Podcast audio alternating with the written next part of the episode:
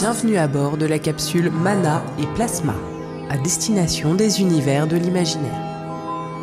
Prenez place. Dans quelques instants, nous voyagerons au travers des œuvres de l'esprit. Cinéma, littérature, science-fiction, fantasy, horreur, fantastique, musique, jeux vidéo. N'ayez crainte.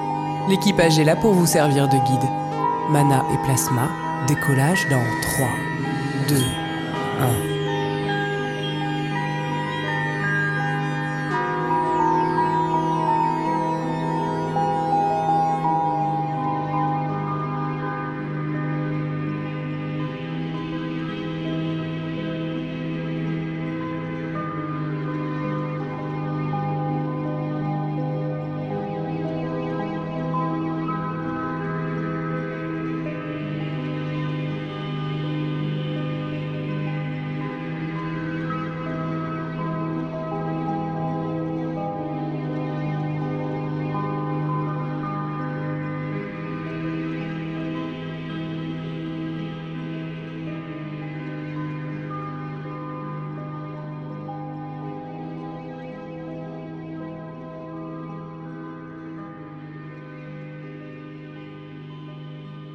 Bonjour à toutes et à tous et bienvenue dans Mana et Plasma. Ici Miroir SF en direct du berceau de l'humanité, j'ai nommé la Terre.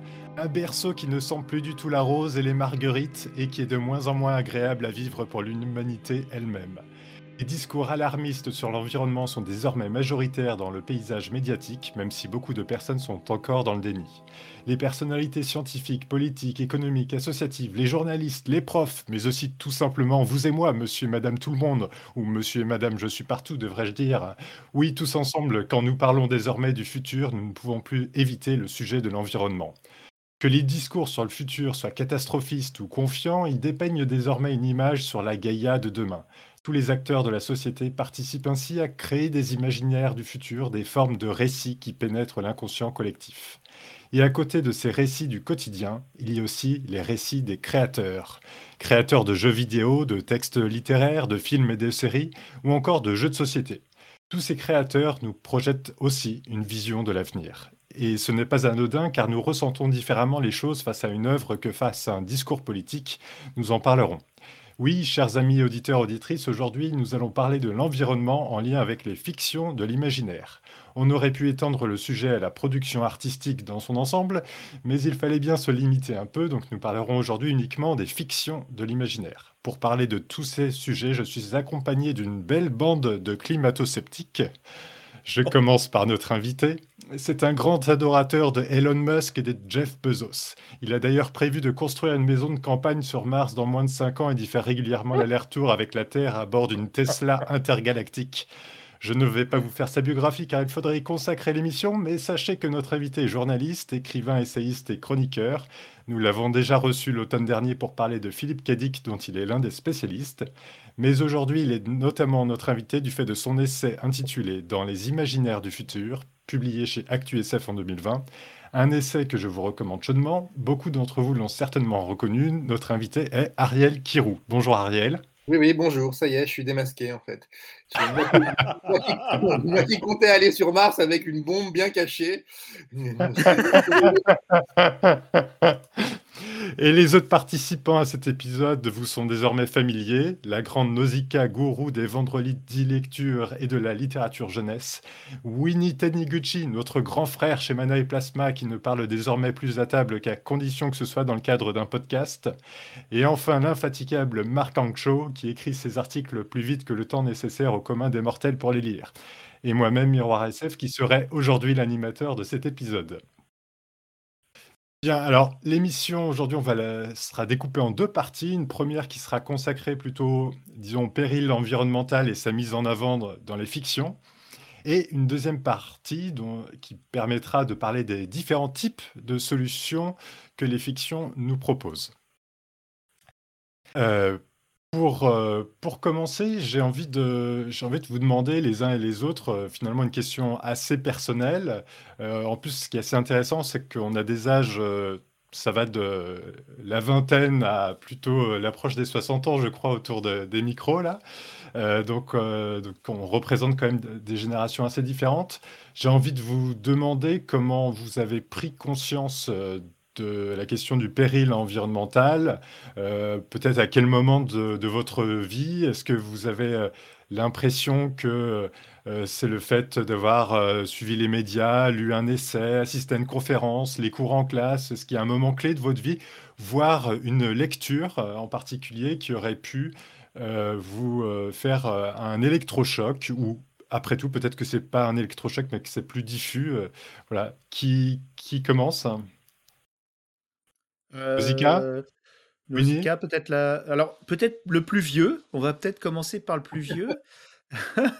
Ah ouais, Je suis genre, euh, désolé. il s'attribue ma place, quoi. Ah non, ah bah oui, t'as raison, t'as raison, t'as raison. Non, non, vas-y, vas-y, vas-y. Ah, Non, Non, mais non, c'est vrai que c- Non, non, c'est mais c'est pour, c'est pour intéressant. me, c'est pour me taire après, c'est vrai. Non, parce non, mais que- c'est- c'est c'est intéressant que tu commences. Je t'expliquerai pas Parce que, d'accord, super. Mais ça se Et trouve, en Ariel fait- est plus vieux que toi, hein, Winnie. Je, Non, je non. pense. Non, je pense pas. Dans, dans ce que j'ai lu de lui, euh, il, a, il Ariel, a un esprit année? jeunesse.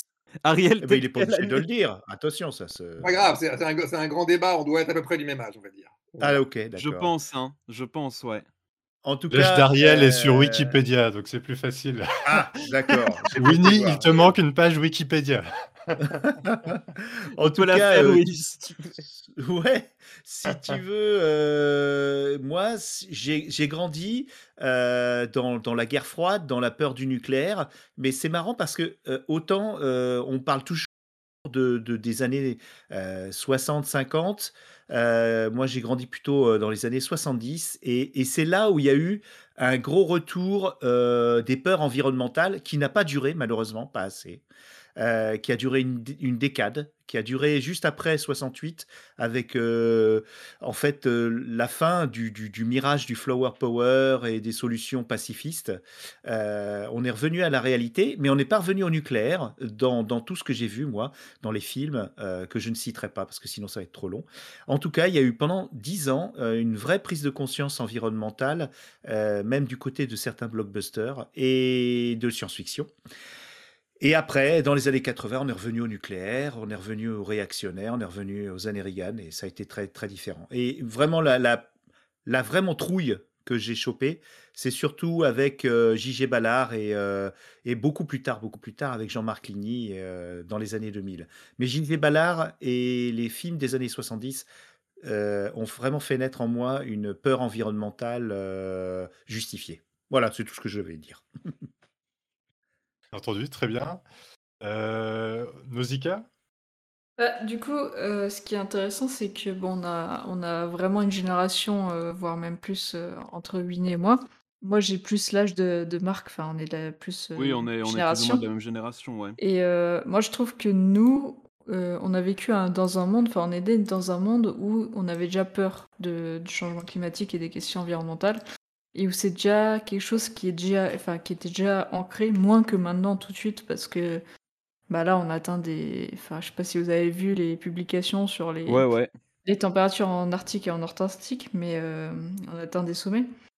Mais euh, moi, c'est vrai que j'ai pas eu de prise de conscience parce qu'en fait, ça a toujours euh, été euh, une partie euh, dans, dans ma vie euh, de, de faire attention à l'environnement, de respecter euh, autant que possible et surtout de, voilà, de, de consommer euh, de manière la plus éthique possible. Et, et je continue même ça maintenant. Et c'est vrai que voilà, c'est moi je trouve que ma génération est née dans un monde peut-être où on avait déjà plus de connaissances et de conscience environnementale que euh, la génération, les générations d'avant qui se sont un peu pris ça au coin de la figure en mode euh, bah maintenant euh, faut tout changer et, et débrouillez-vous comme Ouais. ça. Totalement, ouais, c'est vrai. et Marc, t'as le- du coup, euh, même, euh, même génération, tu as le même ressenti? Hum, alors ouais, parce que c'est vrai que, enfin, dans les faits, oui, on a, enfin, euh, oui, parce qu'on a grandi, ouais, avec le terrorisme, les, le réchauffement climatique, les rapports du GIEC de plus en plus euh, alarmants, enfin, ouais, alarmants et alarmistes à raison, du coup, hein. Euh, et euh, bah tous les trucs, enfin, je veux dire, moi, par exemple, euh, métis, euh, métis malgache, euh, j'ai vu il y a pas longtemps, tu vois, et c'est un truc qui continue, hein que à Madagascar, tu as la première, euh, l'une des premières famines qui est liée au réchauffement climatique. Et tu vois des, tu vois des, gens qui, sont, mangent de la bouffe, hein, qui mangent des trucs absolument euh, terrible parce que ils peuvent plus faire de culture parce qu'en fait il y a trop de sécheresse et c'est une sécheresse qui est liée au, au réchauffement climatique quoi de manière claire et nette. Donc euh, non moi j'ai pas il y a pas d'œuvre enfin il y a des œuvres qui m'ont marqué sur ce plan-là tu vois mais euh, ouais enfin comme le dit Nausicaa hein, c'est un truc euh, qu'on Vous êtes né avec. avec ouais. on est né avec quoi et alors moi oui il y a eu la terre fracturée de de N.K. Jemisin tu vois qui qui qu'en parle et qui montre, enfin j'y reviendrai sans doute pendant l'émission, mais qui montre en fait que la Terre en a marre que les humains fassent n'importe quoi, et donc elle décide de défoncer l'humanité à grands coups de catastrophes naturelles, de divers nucléaires et de trucs comme ça. Euh, et enfin voilà, il y a tout un tas d'œuvres qui en parlent, et, euh, et pour revenir à Ballard, ouais, j'ai lu les Apocalypses de, Ballard il y a pas longtemps. Et effectivement, en lisant Sécheresse, qui est un roman euh, qui a l'âge de mon papa, bah, c'est assez fou parce qu'en fait, t'as déjà tout, t'as tout dedans. Oui. Enfin, t'as- c'est c'est Mhm. assez incroyable. hein. Donc euh, non, pas de pas de choc particulier, mais euh, on va dire le choc de se rendre compte que effectivement, dès les années, dès la SF des années 60-70, voire après, c'est déjà là. D'accord. Donc euh, voilà. Et, et Ariel, vous de votre côté euh, Oh, bah, moi, moi je, je me retrouve un peu dans tout ce qui a été dit. moi, je- j'ai. En fait, le- j'étais dans une famille, mon père, Adokiru, était. Euh, euh, a, fait, a fait mai 68, je veux dire, j'avais 5 ans et demi, je crois, à peu près, quand, quand j'étais sur ses épaules. Même pas 5, oui. Voilà, quand, Ah ouais. donc, euh, donc j'étais sur ses épaules à, à- à cet âge-là et, et donc j'ai grandi dans des voilà je, je tirais dans la bibliothèque des bouquins euh, et quand je tirais euh, J.G. Ballard, John Brunner ou Philippe Cadic, autant dire que que c'était bah, tout proche. Voilà, c'est tout proche et, et- et c'est vrai que moi j'ai en tête des images de deux films qui m'ont marqué très tôt en fait au, au milieu des années 70 à peu près. Euh, donc un peu tardivement pour l'un et quasiment un an au moment où il est sorti pour l'autre. Donc euh, le premier c'est la planète des singes avec l'image finale en fait de la Statue de la Liberté dans le dans le sable Ouais. que j'ai découvert juste après le deuxième planète des singes que j'ai vu j'étais tout gamin en fait c'était le, le- le deuxième c'était début années 70 et, euh, et le, le deuxième le deuxième évidemment c'est Soleil vert 1973 Soleil vert, donc avec les, les pastilles, donc le- le- le- la logique de surpopulation, tout ce qu'il y a derrière. Euh, et là, c'est vraiment les deux. Moi, c'est des images. Alors, c'est moins les films que des images de ces films, en fait. hein. La scène avec euh, où ils partagent un, un morceau de viande et un morceau, un misérable morceau de légumes. Je crois que c'est juste une tomate ou pas, comme si c'était le, comme si c'était, euh, je sais pas, une sorte de miracle absolu avec euh, avec un Charlton Heston en face de l'ancien. Donc voilà, j'ai ces images-là, et puis et, et à partir de là, en fait, c'était une sorte de musique permanente, Euh, mais permanente au même titre que beaucoup d'autres musiques, c'est-à-dire le désastre nucléaire, tout ce qui fait au fond finalement les, ce- qu'on pourrait appeler les dystopies de science-fiction, c'est-à-dire les- les logiques d'alerte en fait de ce monde de la science-fiction, avec ce courant qui m'a vraiment vraiment nourri, qu'on appelait la New Wave, où il y avait justement J.G. Ballard, John Brunner, euh, Michael Moorcock, et toutes ces questions-là, donc c'était autour de 72, 73, 74, 75. Donc là, en tout cas, le moment où cette science-fiction est arrivée en France, c'est à peu près dans ces, eaux-là, en fait. hein. Et euh, c'était euh, voilà, c'était c'était voilà, c'était présent, c'était permanent. Simplement, effectivement, au fur et à mesure du temps, cette musique-là est devenue de plus en plus persistante. Et, euh, et après, il y a eu des moments de, de- de- de- en quelque sorte de, réveil. Alors ces moments de réveil, ils ont été ces moments d'éveil ou de réveil, ils ont été, ils ont été très différents, ils ont été multiples. hein. Le- moi, je vais vous donner deux anecdotes un peu, euh, Ouais. un peu rigolotes. C'est que euh, le, le Soleil Vert sort au, donc, euh, au moment, quasiment au moment du premier choc pétrolier. Il y a la campagne de René Dumont derrière aux, élections euh, présidentielles, euh, au moins deux fois de suite, hein, dans les, années 70 et jusqu'en 81, je crois, qui est sa dernière campagne. Donc c'est lui, donc, euh, sur le point de vue politique, qui, qui, en gros commence vraiment à parler de ces questions-là. Et il s'est trouvé que en euh, 1996, j'ai fait le site internet de, du Club de Rome. Des gens qui étaient à l'origine du rapport Meadows de 1972, Ah qui oui, au fond l'ancêtre du rapport du GIEC. Et donc, on a, j'ai fait avec ma petite boîte à l'époque, c'était en ouais, 96, un truc comme ça. hein. Euh, et donc là, ça a été un, un- un- un- un premier réveil avant l'heure, en quelque sorte, en fait, hein, puisqu'effectivement, c'était le, c'est un moment assez clé, en fait, hein, dans le dans la, montée euh, de cette conscience écologique. Euh, voilà, il y avait celui-là. Et puis, pour la petite histoire, j'ai aussi fait, euh, au moment de, l'élection présidentielle qui avait vu la, chute de Jospin, le site de Noël ma mère. Voilà. Donc, donc, donc voilà. Quand même. Ouais, ouais. Donc c'était assez drôle. Bon, c'était. Et donc. Mais ils se nourrissaient pas trop d'imaginaire, j'ai l'impression. Non, pas, pas trop. Non, hein. non, non, pas du tout justement. Et, et, ce qui est assez bizarre, c'est que en fait, on avait. Moi, je, je, venais de ce monde des imaginaires et j'ai découvert en fait dans le monde, on va dire beaucoup plus sérieux, des gens qui réfléchissaient de manière rationnelle que ça pouvait signifier et vouloir dire.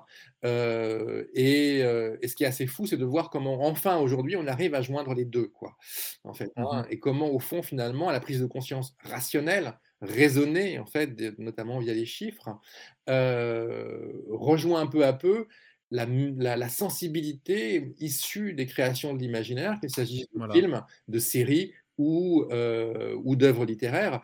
Et, et c'est fou aujourd'hui de voir à quel point effectivement Sécheresse de Ballard, qui est un bouquin absolument incroyable, euh, ou euh, Le troupeau aveugle de, de, John Brunner, John Brunner. Ouais, sont des livres qui n'ont pas pris le ride. Quoi. Voilà, Et, et, en 72, on peut noter la sortie du film Silent Running de Douglas Trumbull, qui montre euh, la fin euh, des écosystèmes euh, d'arbres de nature qui sont expédiés dans l'espace parce que ce n'est plus rentable. Et ce film, il a beaucoup de défauts, mais c'est quand même quelque chose de très fort. Ouais, Attends, il fi... Attends le, le, là, c'est la fin du monde et donc du coup, enfin, ils... enfin, c'est des. Pas du des... tout. C'est la fin du monde. Euh, mais ils envoient, ils envoient des, ils envoient des arbres dans l'espace parce que ça leur fait pas Et gagner d'argent. Les dernières forêts, les dernières forêts sont préservées dans des globes sur des vaisseaux spatiaux qui sont financés par des, des sociétés. C'est un Ouais. peu du greenwashing à- à- après l'heure. Et au bout d'un moment, dans le film, on, on dit aux équipages bon, allez, on va, on va arrêter ces conneries, euh, larguez les trucs, faites-les péter, et puis revenez sur Terre et on continue euh, sans arbres, sans rien, sans nature, sans petits lapins, parce qu'il y a beaucoup de petits lapins sur ces trucs-là. Et donc le, le, héros euh, euh, se rebelle et réussit à sauver un seul globe, euh, un seul euh, biodio, dôme, qui part euh, orbiter autour de Jupiter, je crois. Enfin, c'est- une catastrophe, ce film. Il est, il est, il est déprimant, mais il montre l'état d'esprit, quand même, d'une certaine catégorie de population de l'époque, qui malheureusement ne se ma- concrétise, et encore, euh, que 50 ans, euh, voire euh, À 60 ans plus tard. quoi. concrétiser, euh, ouais. Oui, je suis d'accord avec toi, euh, on, est, on est loin encore. hein. En fait, ce qui est intéressant dans Silent Running, c'est que par le personnage central qui va en arriver à, à- à- à- en tout cas, à s'opposer, voire à assassiner, à, à tuer certains de ses collègues, euh, donc on en- on a- le questionnement de la valeur, en quelque sorte, de notre environnement, de notre écosystème, via ces arbres qu'il protège, c'est assez fou de voir en 1972 à quel point c'est fort dans ce film, alors que c'est par exemple le cœur d'un bouquin comme celui de, de- de Richard Powers, L'Arbre Monde, qui est entièrement Oui. façonné sur la- cette logique-là, qui est euh, la logique de, de qu'est-ce que cela vaut et est-ce que un certain type de terrorisme, euh, en tout cas vis-à-vis d'un certain nombre d'infrastructures, n'est pas souhaitable. Richard Powers, c'est 2018, euh, euh, voilà, 2019 en France, hein, je crois, hein, mais 2018. hein, euh, et c'est parmi les nombreux bouquins, l'Arbre Monde, donc, qui aujourd'hui voilà, porte en quelque sorte ces, dimensions. Et donc c'est assez fou de voir comment entre 1972 à peu près, 71-72 et, et 1976 à peu près, il y a un certain nombre, un grand nombre de publications issues du monde de la science-fiction qui ont réellement anticipé un- on va dire une, une- une attitude, un regard, une appréhension par rapport à l'écologie, par rapport à l'environnement, très très proche de celle qu'on a aujourd'hui.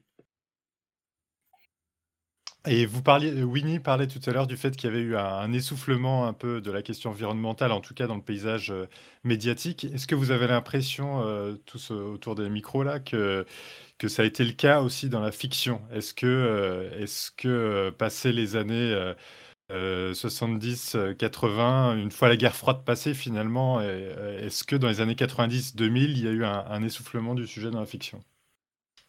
À mon sens, ça paraît assez évident en fait.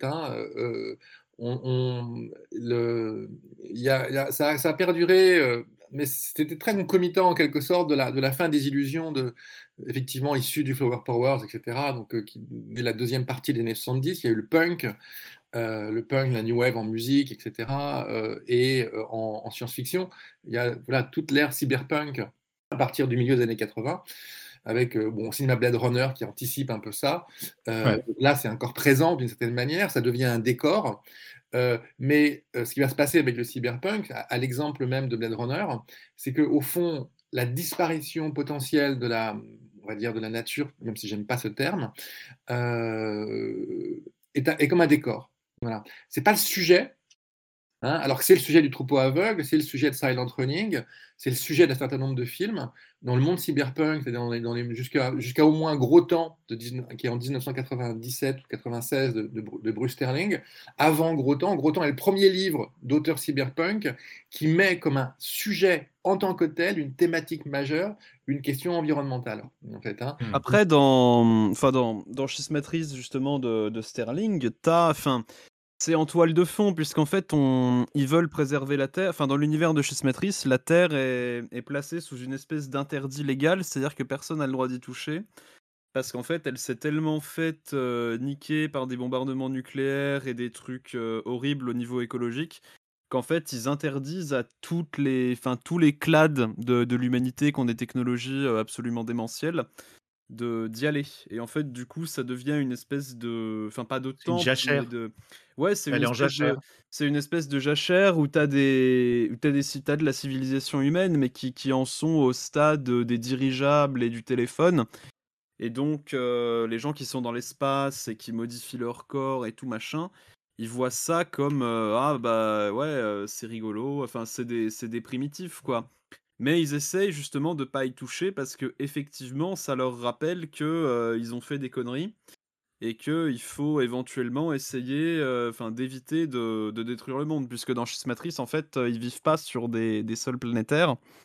Ils vivent dans tout un tas de stations spatiales qui sont en orbite autour de telle ou telle planète. Ouais, c'est des archéologies. euh, Ouais, c'est des et archéologies, t'as. Ouais.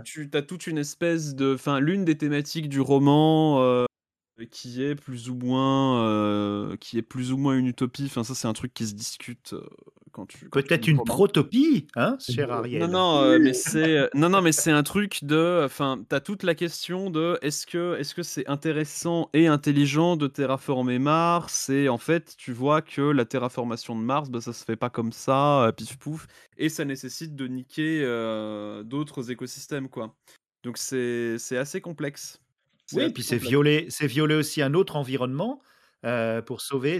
On revient à la valeur de l'homme. Est-ce que l'homme, la valeur de l'homme est, est suffisante? Mais Oui, non, non, mais que mais, voilà, chez, chez Sterling, c'est présent dès Schismatrice. Enfin, c'est pas une Mm. thématique euh, au sens strict, mais c'est là. Non, mais c'est présent dans le cyberpunk. C'est Oui. présent comme quelque chose de sous-jacent, en fait. hein. Et d'ailleurs, parfois, on ne sait pas trop si c'est la suite d'un désastre nucléaire, la suite d'un désastre environnemental, quel qu'il soit. Mais c'est comme une sorte de, de, de, de- là encore, de musique de fond. euh, euh, et et c'est très clairement les méfaits d'un certain type de capitalisme. hein. Donc, euh, Oui, c'est ça. mais c'est sous-entendu, en fait. Voilà, c'est c'est plus Ah oui, ouais. c'est plus la thématique centrale. Alors après, il faudrait faire des variantes. Hein. Nausicaa pourra nous le dire par rapport euh, exemple, au Japon. Les questions environnementales sont restées prégnantes tout le temps parce que c'est dans la culture même du pays en fait. hein. Bon, euh, mais euh, si on parle vraiment de la science-fiction, euh, on va dire euh, occidentale, euh, le, le- on va dire que là, c'est c'est effectivement le, la- la- les- ça n'a pas disparu, mais ce n'était plus le voilà le cœur du sujet. Ça a commencé à non, non, oui, je vois ce que tu veux dire, ouais. ah, mais en même temps, voilà, en même temps, dans, dans- dans les- la trilogie de Mars de Kim Stanley Robinson, très très intéressant parce qu'il l'écrit vraiment au milieu des années 80, euh, disons 94, 95, 96, euh, et on voit comment la, la- la question écologique, euh, la question environnementale devient de plus en plus prégnante au fur et à mesure de, de- de son écriture. Voilà, et, de ses, Mm. euh, et, euh, et ça devient très, et ça devient quasiment euh, un point majeur, le point majeur du troisième tome, et donc euh, Mars, euh, Mars la bleue, de mémoire. Nausicaa, tu voulais parler? Euh, là, on parle beaucoup de, de l'Occident, mais c'est vrai que globalement, euh, on a quand même moins de catastrophes naturelles que, par exemple, bah, tu parlais du Japon. C'est vrai que dans Nausicaa, la vallée du vent, ça parle beaucoup d'écologie. Mais il faut aussi savoir que c'est une île qui, suit les désastres euh, écologiques et, humains euh, depuis, longtemps, euh, qu'ils soient d'ailleurs naturels ou pas, hein, parce que les, événements ne sont pas forcément liés au réchauffement climatique. Donc il y a aussi des, des cultures qui ont beaucoup plus cette question ancrée dans leur quotidien parce que, bah, derrière, eux, ils se prennent des typhons, eux, ils se prennent des tsunamis, ils se prennent euh, des ouragans euh, beaucoup plus facilement que nous, actuellement, en Europe, par exemple, où on a quand même, bon, on a eu des tempêtes et tout, mais en termes d'intensité, on n'est on pas sur ce point-là pour l'instant. Mais les Américains qui subissent des, des tornades terribles, on, ne le ressent pas non plus énormément dans, dans, dans, dans la grosse, grosse, le gros soft power mmh, de l'écriture américaine. Oui, non après, après, les Américains aussi, ils enfin, maintenant ils savent qu'il y a un couloir des tornades, ils font des maisons sans fondation. Derrière, il y a peut-être aussi un choix économique qui est fait oui. Euh, qui malheureusement contre la population. Hein, mais il, tire sur les tornades aussi. Il, tire il y a les incendies. Il y a les incendies en, Californie tous les ans qui ravagent les trois quarts du pays. On est dans la route, on est dans la route de Cormac, quoi. On y est carrément. C'est, j'imagine, les gens. Et, je ne trouve pas que ça se ressente tellement dans l'imaginaire, à part des petites touches comme ça dans Dune, même dans, dans le dernier, euh, la dernière série Disney Star Wars, où on dit que Tatooine avant était couverte d'eau. Alors là, ça sort de, nulle part. Mais c'est des petites touches comme ça, mais on a l'impression que comme l'environnement est considéré euh, euh, dans l'esprit américain comme un frein à la croissance et à l'économie, eh ben depuis les années 80, je vous dis, on parle soit du nucléaire, soit d'autre chose. Et à part 2012, et encore, c'est pas fait par un Américain, on ne voit pas énormément de choses très intéressantes qui ah sortent oui, mais au cinéma, dans l'imaginaire. cinéma, tu veux dire même en, en, écrivain, quoi. Je veux dire, bah, euh, les Anglais et les Français sont peut-être meilleurs euh, là-dessus que. Mmh, que oh, non. Hein. Ah, il y a quand même un, il y a quand même un auteur qui, qui pour le coup, non, mais il y a tout ce courant qu'on a appelé la climate fiction. Euh, et, et, et, à un moment donné, l'auteur majeur de ce courant, à partir de, la trilogie de Mars, c'est Kim Stanley Robinson. C'est-à-dire Kim Stanley Robinson. Ouais, KSR, c'est que ça. Hein. voilà, et, le, exactement. Est-ce qu'il n'est pas isolé? Est-ce qu'il n'est pas isolé Il y a les 40 signes de la pluie, 50 degrés au-dessous de zéro, toute la, toute la série, en fait, hein, autour de, de, mmh du réveil climatique au niveau politique, mais, mais euh, si on prend 2312, c'est pareil. puis bon, euh, New York 2140, Tim Stanley Robinson, qui au départ était proche du mouvement cyberpunk, euh, a fait en 81 sa toute première nouvelle publiée en France, s'appelle Venise engloutie quand même. C'était assez, assez fou. Mmh, oui. 1981, Venise engloutie. Donc il était. Et après, il y a tout un courant de gens plus ou moins connus. Mais si on prend Paolo Bassigalupi, euh, oui, voilà. est complètement dans ces logiques-là. Je veux dire, son, un roman comme euh, euh, Water Knife, qui date de 2015, autour des problèmes de l'eau aux États-Unis, en fait, il extrapole à partir d'une réalité. On a l'impression de vivre carrément dans une caricature de l'Afrique, sauf que c'est aux États-Unis. Je veux dire, c'est l'eau, donc c'est les ressources naturelles, c'est le réchauffement climatique, c'est les inégalités sociales qu'il y a derrière. et là, pour le coup, c'est excessivement présent. Donc, il y a quand même dans tout ce courant-là une, une, une, une, montée en puissance au moins depuis, euh, depuis 5 à 10 ans, assez euh, très très forte, et, dont, et, le, parrain est très clairement Tim Stanley Robinson dans la matière. Oui, puis en, en Weird Fiction, euh, ouais, vous me voyez venir hein, évidemment, chez les, chez les Américains, T'as as Jeff Vandermeer, enfin Jeff Vandermeer, son dernier ah roman, alors que j'ai pas lu, mais c'est clairement là-dedans. Et même quand tu lis Born de Vandermeer, euh, Born, c'est euh, un monde qui est devenu euh, cracra et dégueulasse à cause de tout un tas de tout un tas de saloperies qu'on a déversées dans l'environnement, de trucs mutagènes et tout. Et, même, même la hein. trilogie qu'il a écrit. oui, la trilogie du Là où il y a le film. Le Rempart Sud. oui, bah, ça. aussi. Hein. Ça, ça, c'est que les conséquences du. Enfin, ouais. il y a, et c'est rigolo parce que la, le, la Weird Fiction part du. Enfin, et là, déjà, ça en est le, des Lovecraft parce que quand tu regardes la couleur tombée du ciel, bah, c'est un récit de, de, pollution en fait. Hein, euh, voilà. Enfin, ça, ça m'a fait rire quand je l'ai relu il y a pas longtemps pour, pour la thèse. Mais euh, après Lovecraft, enfin, quand tu as des auteurs comme Mieville, comme Vandermeer qui sont, euh, qui sont très au fait et très engagés dans ces trucs-là, mais ça se voit. Enfin, ça se voit dans ce qu'ils écrivent. Euh, Mieville a décrit, euh, a fait une nouvelle qui n'est pas encore parue en français, mais j'espère que, ce, enfin, j'espère que ce sera traduit. Euh, où, euh, où tu as des plateformes pétrolières qui prennent. Enfin, qui, enfin, tu as des plateformes pétrolières conscientes qui détruisent le monde. Tu vois donc, euh, c'est pas une vanne, hein, c'est vraiment ça la nouvelle.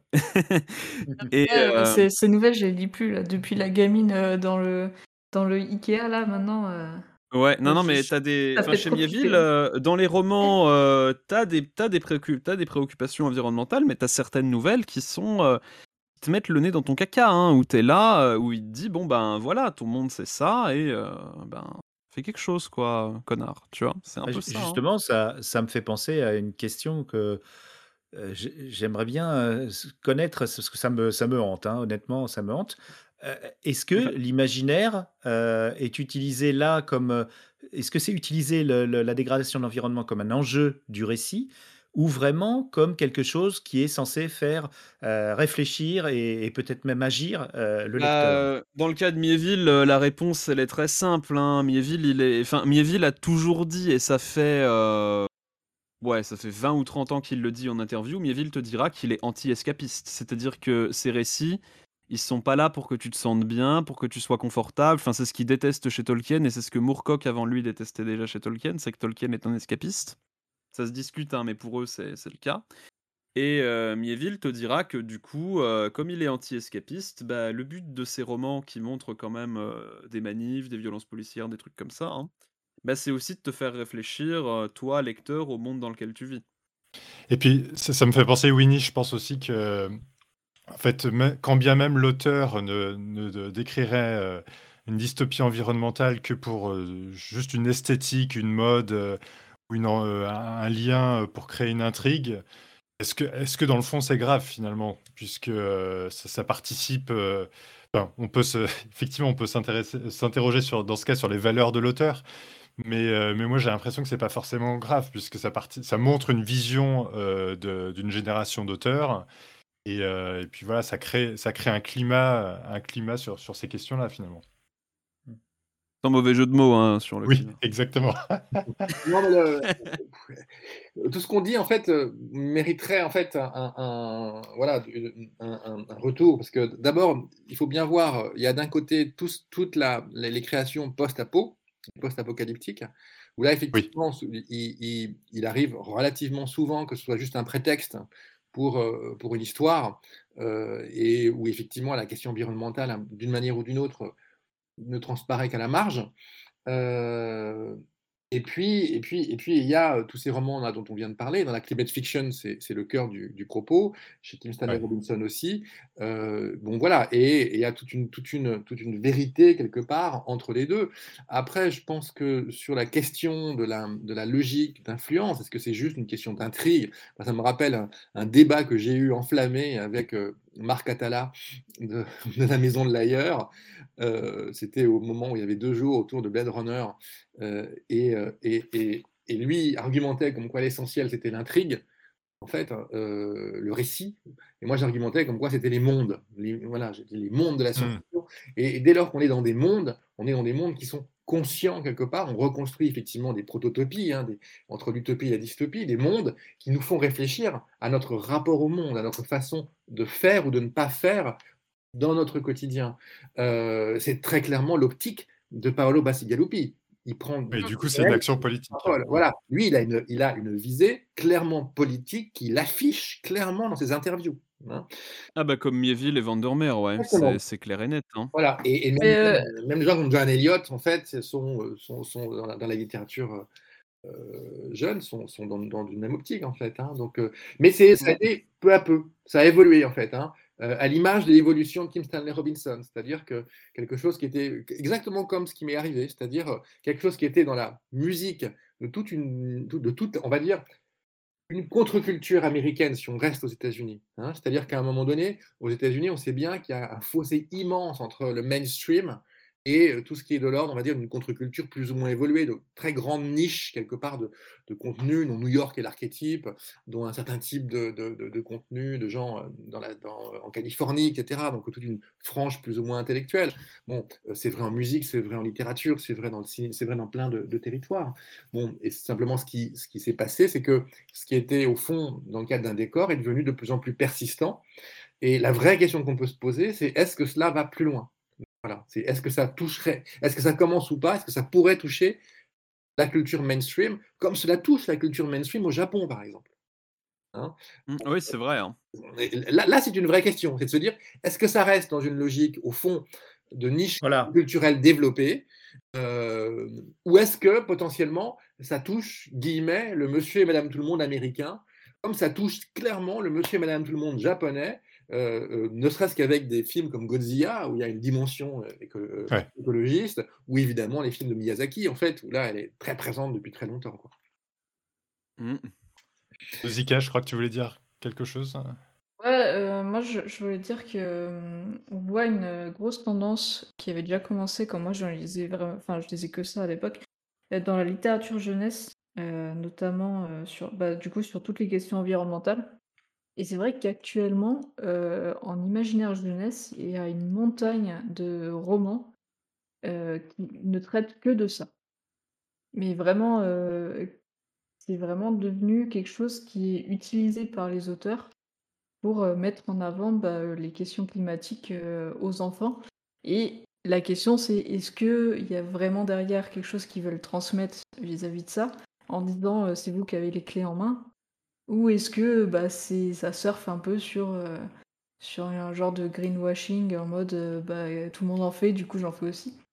Mais, mais c'est c'est une tendance qui, qui augmente de plus en plus et qui est assez intéressante parce que on, voit évoluer petit à petit.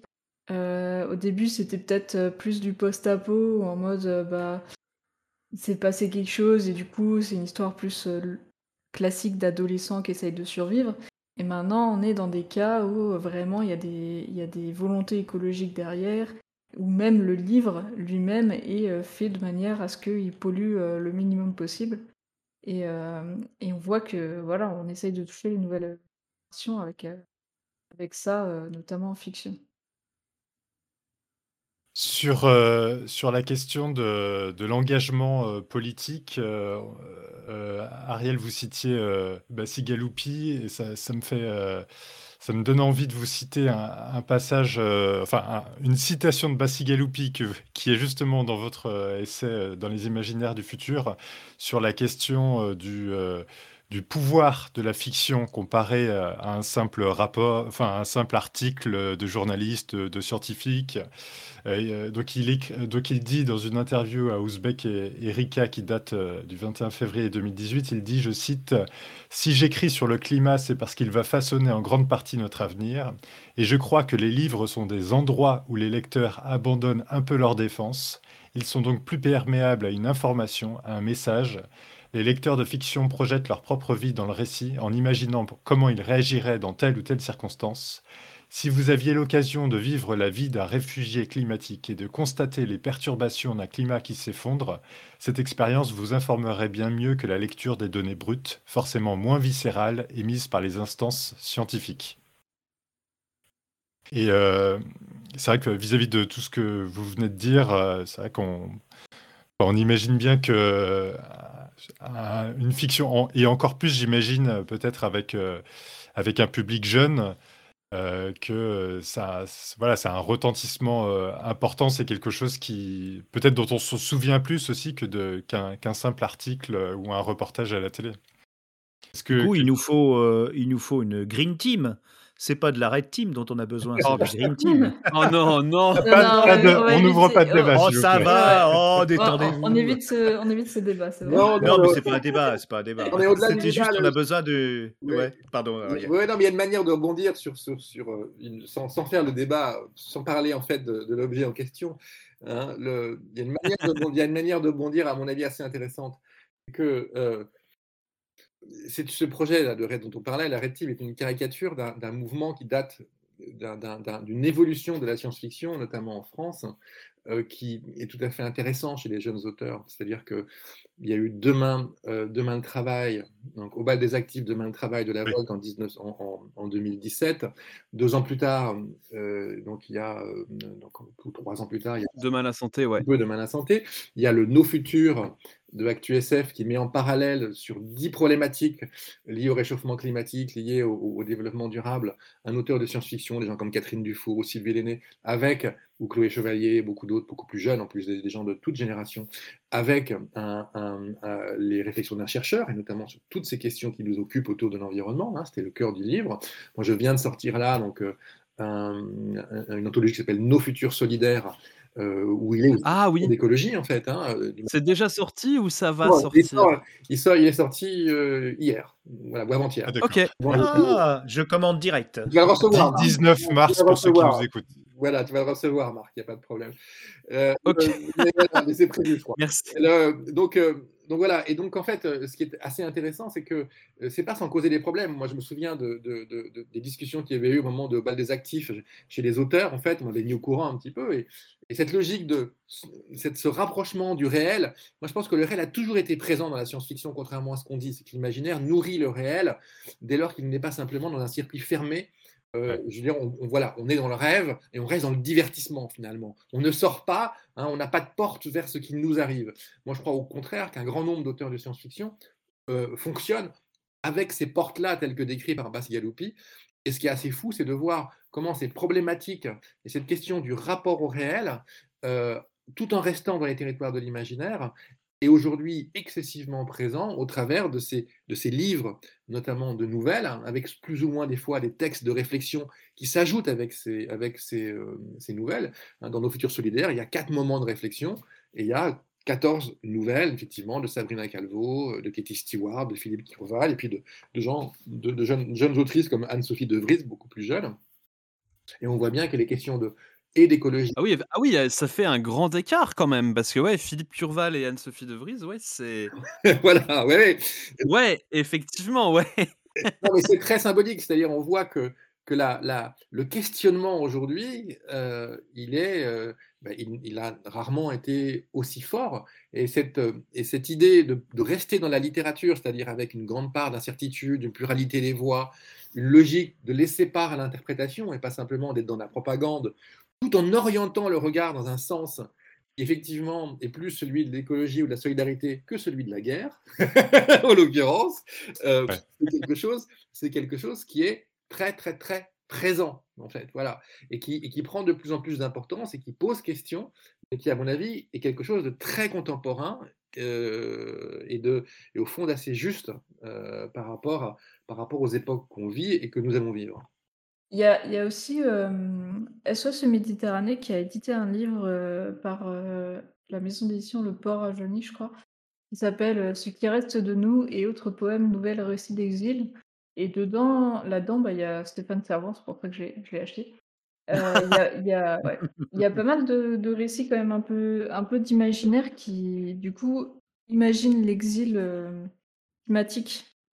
Le, alors, je sais pas si le bouquin est facile à trouver, mais du coup, il était, c'était vraiment super intéressant avec des auteurs qu'on qu'on croise moins souvent en imaginaire, mais il y en a certains qui ont fait de l'imaginaire dedans. Et, et franchement, ce, recueil de nouvelles vaut, vaut le détour pour, pour ceux qui veulent un peu avoir ce thème-là sur l'exil. Et il s'adresse plus à la jeunesse.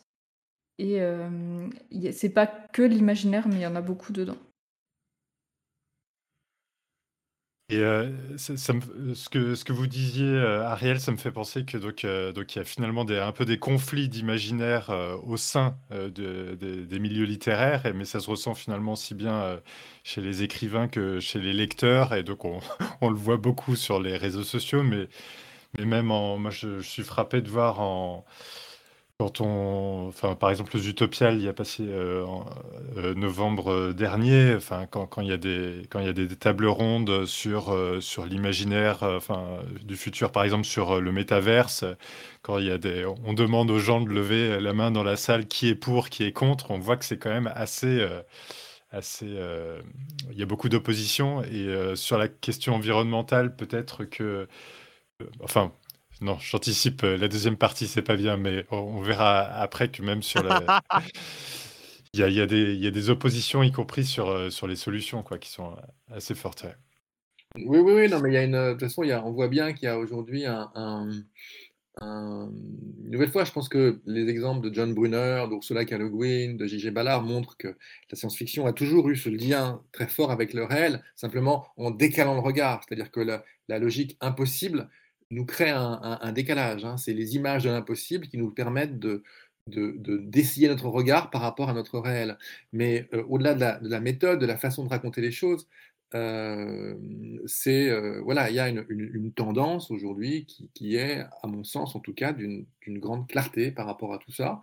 Et effectivement, il y a une, une, il y a deux, il y a plusieurs regards qui s'opposent. Mais si on devait faire un, on va dire un- quelque chose d'un peu hâtif, euh, on dirait que, que bah, la façon, le, rapport à ces questions du réel et de l'engagement est, est évidemment totalement opposé selon qu'on prend un Romain Lucaso ou un Adamasio. Voilà, Hein, c'est un peu l'archétype, la caricature de l'opposition qu'on peut définir.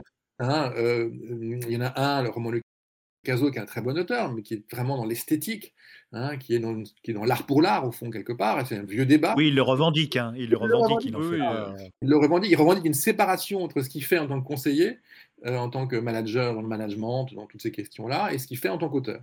En fait, hein. Il est vraiment dans cette logique de l'art pour l'art, de l'esthétique, et, et donc pour lui, l'intrigue importe, le, le monde qu'il décrit n'est pas l'important. À l'inverse, Anna Damasio et tous les gens de- du groupe Zanzibar, euh, dont les Henry, Sabrina Calvo et, et, euh, Catherine Dufour, etc., eux revendiquent euh, non seulement une exigence littéraire, mais un, rapport au monde qui est un rapport engagé au monde, en fait. hein même si ça reste de la littérature avec des exigences de littérature. Et là, il y a une césure qui est très claire. Et effectivement, les grands festivals, qu'il s'agisse des Imaginales, des Utopiales, il y a plein de nouveaux festivals qui naissent. Il y a Hypermonde à Bordeaux. Là, bientôt, il va y avoir bon, le classique intergalactique à Lyon. Et puis, il y en a un qui se crée à, à- à Rennes aussi. Ouest Hurlant, Ouest Hurlant avec Doctrice, notre petite Zelda. voilà. Et donc, en fait, on voit que cette, cette, cette, cette- cette césure, quelque part, elle traverse l'ensemble des mondes de la science-fiction. Hein, et euh, et c'est vrai que les utopiales, depuis qu'il y a eu une séparation, justement, avec les gens de la Volte et autres, moi, j'ai- dans les dernières utopiales, j'ai assisté à un débat est-ce qu'on va pas vers le mur? Euh, Est-ce que, la société va pas au mur et pourquoi et comment? Et c'était hallucinant parce que les invités, à un moment donné, pas, tous n'étaient pas ceux prévus, euh, réussi- ont réussi à parler de cette question de est-ce que nos sociétés vont au mur sans dire une seule fois le mot capitalisme ou anticapitalisme. Ah, Ah oui, quand même. Ah ouais. Donc, donc, Oula. Ah ouais. Donc là, j'ai- Ah oui, c'est eu c'est conceptuel. euh, ouais. Voilà, et donc j'ai eu une Ah oui. intervention. Il y avait des gens bien pourtant comme Clément Léoutier et puis une jeune autrice. Mais on, mais, mais, euh, mais on voit en fait, euh, et, et là, non seulement, bon, moi j'étais le seul à intervenir après en disant, attendez, je comprends pas quoi. Il y a, je veux dire, vous, vous, vous avez cette question-là, vous ne posez même pas la question de la logique même du système capitaliste et de là où il nous emmène, de la logique de production qui est, de la croissance, qui est censée être supérieure aux logiques de préservation de l'habitabilité de la Terre. Je veux dire, hein, des gens comme Latour ou beaucoup d'autres le disent très bien, comme Bruno Latour. Et euh, bah, ils sont restés quoi comme ça, en essayant de... Voilà, et puis après, il y a des gens qui sont venus me voir en disant, bah, heureusement vous avez posé la question. Donc on voit bien qu'il y a une césure, hein, euh, au- au-delà de l'épiphénomène de la rectime, une césure qui est, euh, qui, qui est, qui est très forte. Voilà. Mais c'est une ça la césure. cancel culture. Mais c'est une césure qu'on retrouvait déjà. Enfin, moi, ça me rappelle mes cours. euh, tu sais, les. Enfin, tu vois qu'en histoire littéraire, euh, tu sais, quand Gallimard publiait euh, à la fois euh, des écrivains engagés et des écrivains qui disaient que, mais oui, mais l'auteur doit rester dans sa tour d'ivoire et ne doit pas se mêler du monde. En fait, on pourrait croire que c'est une question qui est uniquement liée à la science-fiction.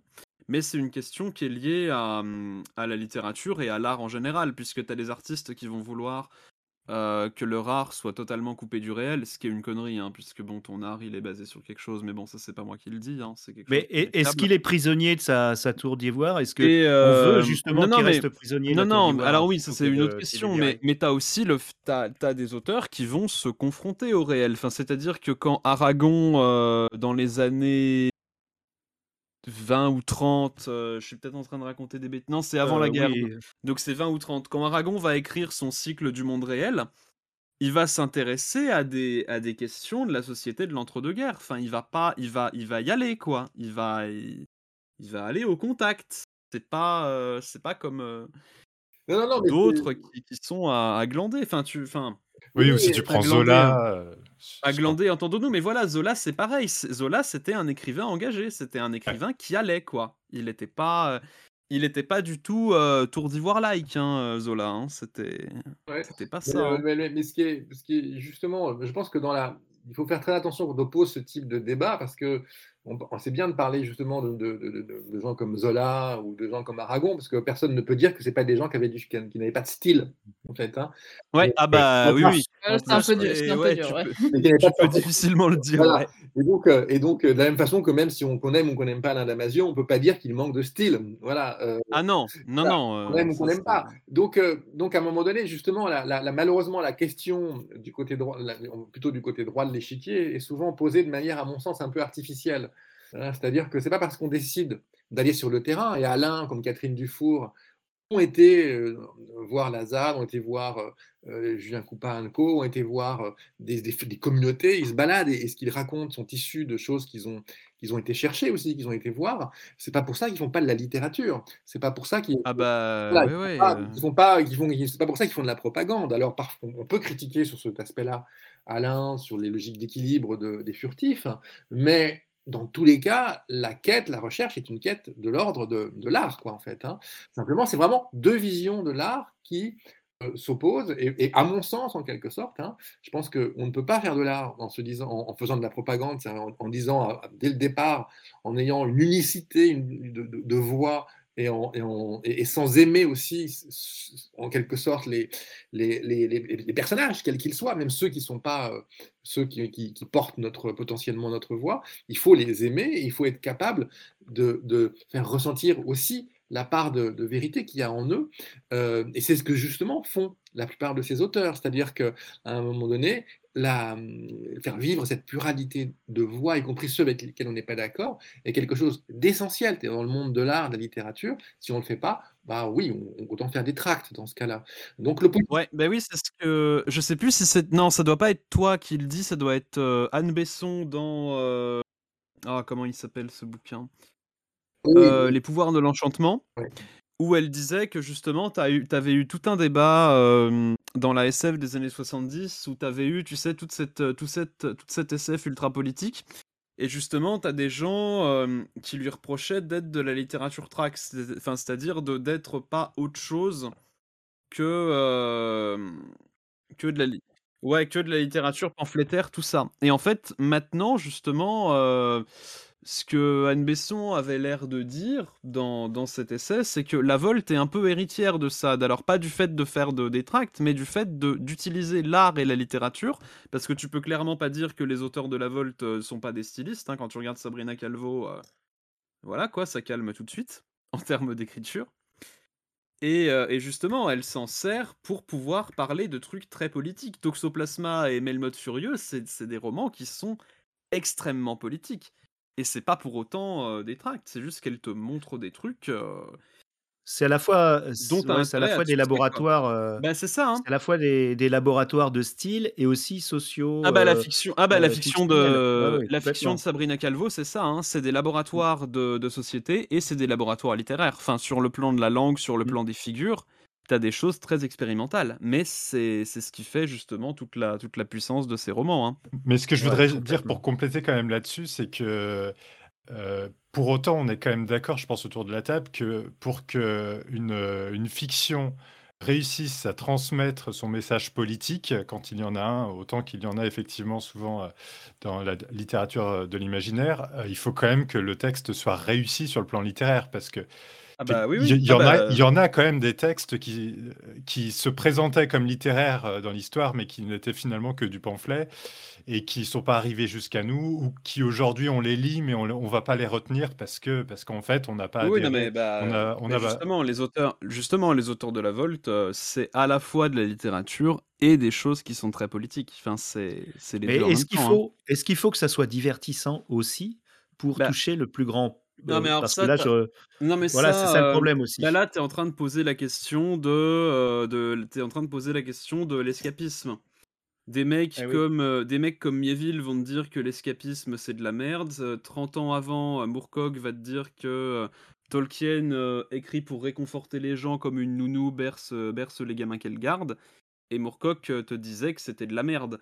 Mais t'as des gens qui, qui vont le faire. Enfin, c'est un débat qui reste à trancher. et C'est un débat qui existe en fait depuis, depuis l'Antiquité Ouais, grecque. dans, dans, dans le cinéma aussi. Hein, donc, euh, Moi, je pense que, que ce débat-là, il, il devrait pas trop se poser parce qu'en fait, ça dépend beaucoup du lecteur aussi. Bah oui. Euh, Il y, a- il y a des personnes, euh, si c'est pas un peu, euh, un peu réconfortant et tout, ils vont pas lire, tout simplement. Enfin, Oui, ça non, mais dépend c'est aussi de ton, mais- ton niveau de lecture. Et c'est pour ça que je dis que c'est un débat qui date de l'Antiquité grecque. C'est parce que Ouais, c'est un débat qui ne sera Mm. jamais tranché et qui n'a pas à être tranché. Et Ça montre de- que le blockbuster, enfin disons la fiction facile, doit aussi se faire le relais euh, des enjeux euh, environnementaux Oui, parce oui. que euh, voilà, c'est c'est un Bah, média on, on important. peut voir, euh, on peut voir. Bon, on avait dit qu'on n'en parlait pas, mais Don't Look On a Up, dit qu'on ça- n'en ça- parlait pas. non mais non mais c'est un bon exemple Non, de ça, c'est que plaisante. Vas-y. c'est que c'est quand Insérez même un, un- bip au montage. c'est quand même un, Don't Look Up, c'est quand même un film qui permet à certains publics qui est peut-être moins euh, sur les questions environnementales de se rendre compte de, de- de ce qu'on fait actuellement dans les médias, comment on, comment on, on éteint l'étincelle euh, alors que euh, la maison brûle. Et, Comment et on traite les scientifiques, comment Ouais, on c'est traite. ça, euh, et- Ouais, euh, mais, ouais, mais Don't Look Up, il y a quand même un côté société du spectacle. Hein. Guy Ah oui, non, Debord, mais il ça, serait, je, je- je suis d'accord. Oui, hein. Guy Debord, il serait méta. pas content hein, de voir. euh, Oh. Guy Debord, il serait pas content de voir, euh, le- de voir euh, Don't Look Up. hein. Il Ah, ah, Après, euh, dans spectacle, Look hein. Up, il y a déjà de base euh, oh, euh, Leonardo DiCaprio qui s'engage sur euh, l'écologie et qui passe son temps en yacht. Bon, il y a déjà des problèmes, Bah, tu vois, voilà. de base. Voilà. Mais, Bon, on va, mais de. on va ça- clore le débat parce qu'effectivement, voilà. Euh, Non, mais ça reste beaucoup- intéressant pour des gens qui, intéressant. Mm. qui, qui, voilà, qui sont qui peut-être euh, sont pas touchés ou qui lisent pas ou qui voient pas des œuvres un peu plus euh, politiques là-dessus, mais qui se rendent compte quand même de ce qui se passe grâce à des œuvres qui sont un peu plus ouvertes au grand public euh, comme ça. Et je Ah bah pense oui, que oui. il faut oui, les oui, deux. hein. oui, oui, il faut les deux, mais reste que Guy Debord n'est pas fier de vous. Ah, Je, je à vous dire. on, on vous embrasse, euh, Guy. Non, il, est, il, est plus, il est plus vivant. Hein. Oui, mais t'in- t'inquiète pas, je, je, je- je ferai passer la. Non, mais le, le- le- après, on peut parler de notre ami Guy Debord, c'est sûr, euh, ou mon vieil ami Raoul Vaneigem. Euh, Ah, et déjà, on fait une différence entre les deux.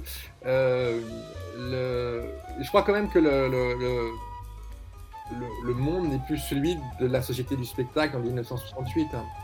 Et que- Non, non, non, ça c'est clair et net. Et la logique du tout ou rien, en fait, qui était, qui était, qui était celle que portait l'inter- l'international situationniste, hein, jusqu'à sa dissolution, sortie en 1971, euh, est, une logique. Là. Intellectuellement, ça a beaucoup, beaucoup apporté, euh, notamment, c'est-à-dire que euh, l'urgence climatique, euh, l'urgence climatique, le rapport au climat, on voit avec l'éco-anxiété et autres, est quelque chose qui aujourd'hui a une puissance euh, chez les jeunes, notamment les jeunes générations, qui est très très fort. C'est-à-dire que c'est déjà beaucoup plus incarné quelque part. Et on en est maintenant à se dire comment on arrive à passer à l'acte dès lors que chacun a besoin, guillemets, de travailler pour vivre. Donc, on voit, il y, a- quand même une évolution très très forte de ce côté-là par rapport à la conscience qu'on peut avoir des problèmes. Et puis l'autre évolution qui est aussi euh, très très forte en fait, hein, et, et là je pourrais citer Jean Baudrillard, c'est aujourd'hui l'acceptation qu'on a d'un- monde qui est gouverné par la logique de fiction et la fabrication de fiction. Je veux dire, hein, on peut pas aujourd'hui la logique Ah oui, la logique du, la logique du simulacre et tout ça. c'est Exactement, ça la logique conspirationniste, c'est-à-dire que euh, Guy Debord, Ah oui, ok. mais même Guy Debord reste dans une logique du vrai et du faux, quelque part. hein. Euh, donc même s'il dit que le, le vrai est un moment du faux, euh, il reste dans cette logique, dans cette dichotomie. Baudrillard nous fait sortir déjà de cette dichotomie, c'est-à-dire qu'aujourd'hui, moi le sentiment que j'ai, c'est que la question n'est même plus celle du vrai et du faux, quand on entend tout ce, qu'il y a, lorsqu'on entend les, bruits, la guerre bactériologique, les États-Unis, les Américains en Ukraine, voilà, on, on entend des vertes et des pas mûres en permanence, les logiques de fake news et tout le reste, ben, ça veut juste dire qu'à un moment donné, la question de ce qui est juste, en rapport notamment à cette urgence climatique, devient primordiale, en fait, au-delà même de la question du vrai et du faux. Qu'est-ce qui est juste pour nous et pour les gens en termes de... Donc il y a, deux dimensions qui font qu'on n'est absolument plus dans la logique qui est celle absolutiste, qui était celle d'un Guy Debord, et ce pourquoi un film comme Don't Look Up, pour ne pas le citer, mais beaucoup d'autres, euh, euh, ont- peuvent potentiellement être un, un marchepied, peuvent potentiellement entrer dans une musique qui peut, qui peut aller plus loin, mais comme de la même façon que c'était le cas pour E.T., pour Artificial Intelligence, ou qui est quand même Effectivement. ah, ouais. également un film apocalyptique. Hein, je veux dire, euh, comment ça finit Artificial Intelligence de Steven Spielberg. Donc, euh, et, et, euh, donc euh, voilà. Et donc, Wally, je veux dire, pour encore citer ces, ces- ces films Mm. hollywoodiens, et on pourrait aussi citer des séries, il y en a beaucoup. Je veux dire, le, le- le scénariste, il est plus ou moins en- en- dans un jeu de- de- d'amour-haine, d'opposition, fascination, répulsion par rapport à ceux qu'il finance, et il doit aussi commence à parler de ce qui occupe son public. La jeune génération, qu'est-ce qu'il occupe? C'est ces questions-là aussi, de plus en plus. hein. Les questions aussi de lutte contre les discriminations et tout le reste. Donc, le jugement qu'on peut avoir sur des films mainstream, des œuvres mainstream, à mon sens, n'est plus le même aujourd'hui que celui qu'on pouvait avoir il y a une cinquantaine d'années. On ne peut plus le juger de la même façon, même si on peut juger cela insatisfaisant et insuffisant en tant que tel. Oui. Voilà. Euh, donc, euh, je ne sais pas ce qu'en pense Rosika, mais voilà, c'est parce que c'est elle qui. Non, non, je, je, je suis d'accord. hein, je Non, non, moi aussi. Hein. Après, moi, c'est C'est- juste que je le citais pour, euh, pour la blague, quoi. Mais, mais c'est vrai que oui, c'est important parce que dans les faits, euh, déjà, c'est plus le même rapport. Et effectivement, il y a des gens qui vont, euh, qui vont voir ce film-là et qui vont peut-être avoir un électrochoc ou quoi. En fait, on, on, on se Ouais, rend ça pas compte, tu vois, de, de l'effet que peuvent avoir euh, ce genre de fiction. Donc, effectivement, si ça peut être utile pour que des gens. euh, Ça, ça prennent me fait conscience de penser. certaines choses, euh, ouais. au- tu sais, euh, il y a quelques années, il y avait eu le documentaire Le silence des abeilles. Et euh, alors, c'est pas du tout de la fiction, mais qui parlait du fait de, de la- de l'extinction des abeilles et de, de ce que ça pourrait faire euh, sur euh, notre environnement. Et euh, bon, si les données scientifiques euh, sont, sont discutables, euh, je sais que dans mon, entourage proche, ça a fait des chocs parce que les gens se rendaient pas compte que hum, d'avoir un, un mar- supermarché filmé sans fruits et légumes, ils se rendaient pas compte que euh, un tout petit truc pouvait être aussi important. Et, c'est vrai que c- il y en a, ça fait des chocs, alors que quand on regarde ça d'un point de vue un peu plus, euh, quand on connaît un peu plus le sujet, bah c'est des choses qu'on sait déjà et qu'on est censé déjà savoir. Depuis, déjà des dizaines d'années, il y a des, y a des Oui, scientifiques qui en Et- parlent. exactement. Et, et justement, là, on, on a presque une, une passerelle vers, euh, vers la deuxième partie, puisque euh, il y a, euh, quand on voit en Chine, comment ils se débrouillent pour euh, remplacer les abeilles, aux, aux États-Unis aussi, où on utilise des drones pollinisateurs. Justement, euh, on arrive presque à la question. Je, je- je vous propose qu'on passe je à... laisse miroir. Ouais, c'est parfait. On va passer à la deuxième partie. En plus, je pense que ça va donner envie à Ariel de parler de, de, de Black Mirror parce qu'il y a une, il y a, il y a un épisode de Black Mirror Ah oui, sur les abeilles artificielles. Euh, mais pour introduire la deuxième partie, je vous propose un petit enregistrement sonore. Euh, Donc, je vous lance un, un extrait euh, paru sur, euh, sur euh, France Info. Je vous laisse écouter. Soit on reste sur Terre et pour toujours, soit on devient une civilisation de l'espace et une espèce multiplanète. J'espère que vous êtes d'accord que c'est le bon chemin à suivre. Elon Musk veut aller sur Mars. Pas juste y poser le pied, mais bien y installer une colonie. Grâce à cette fusée, Starship, qui dès 2050 devrait y envoyer régulièrement des centaines de personnes. Oui, l'objectif d'Elon Musk est d'en faire voyager un million au total. Bien. Nous voilà Moi, ce que à dire, moi, ce que je- moi, ce que j'aurais Voilà. à dire, c'est que le gars, il veut envoyer des fusées sur Mars, mais il n'est pas capable de faire un, de, de faire un équivalent du métro. hein. Voilà, ça, c'est pas moi qui le dis.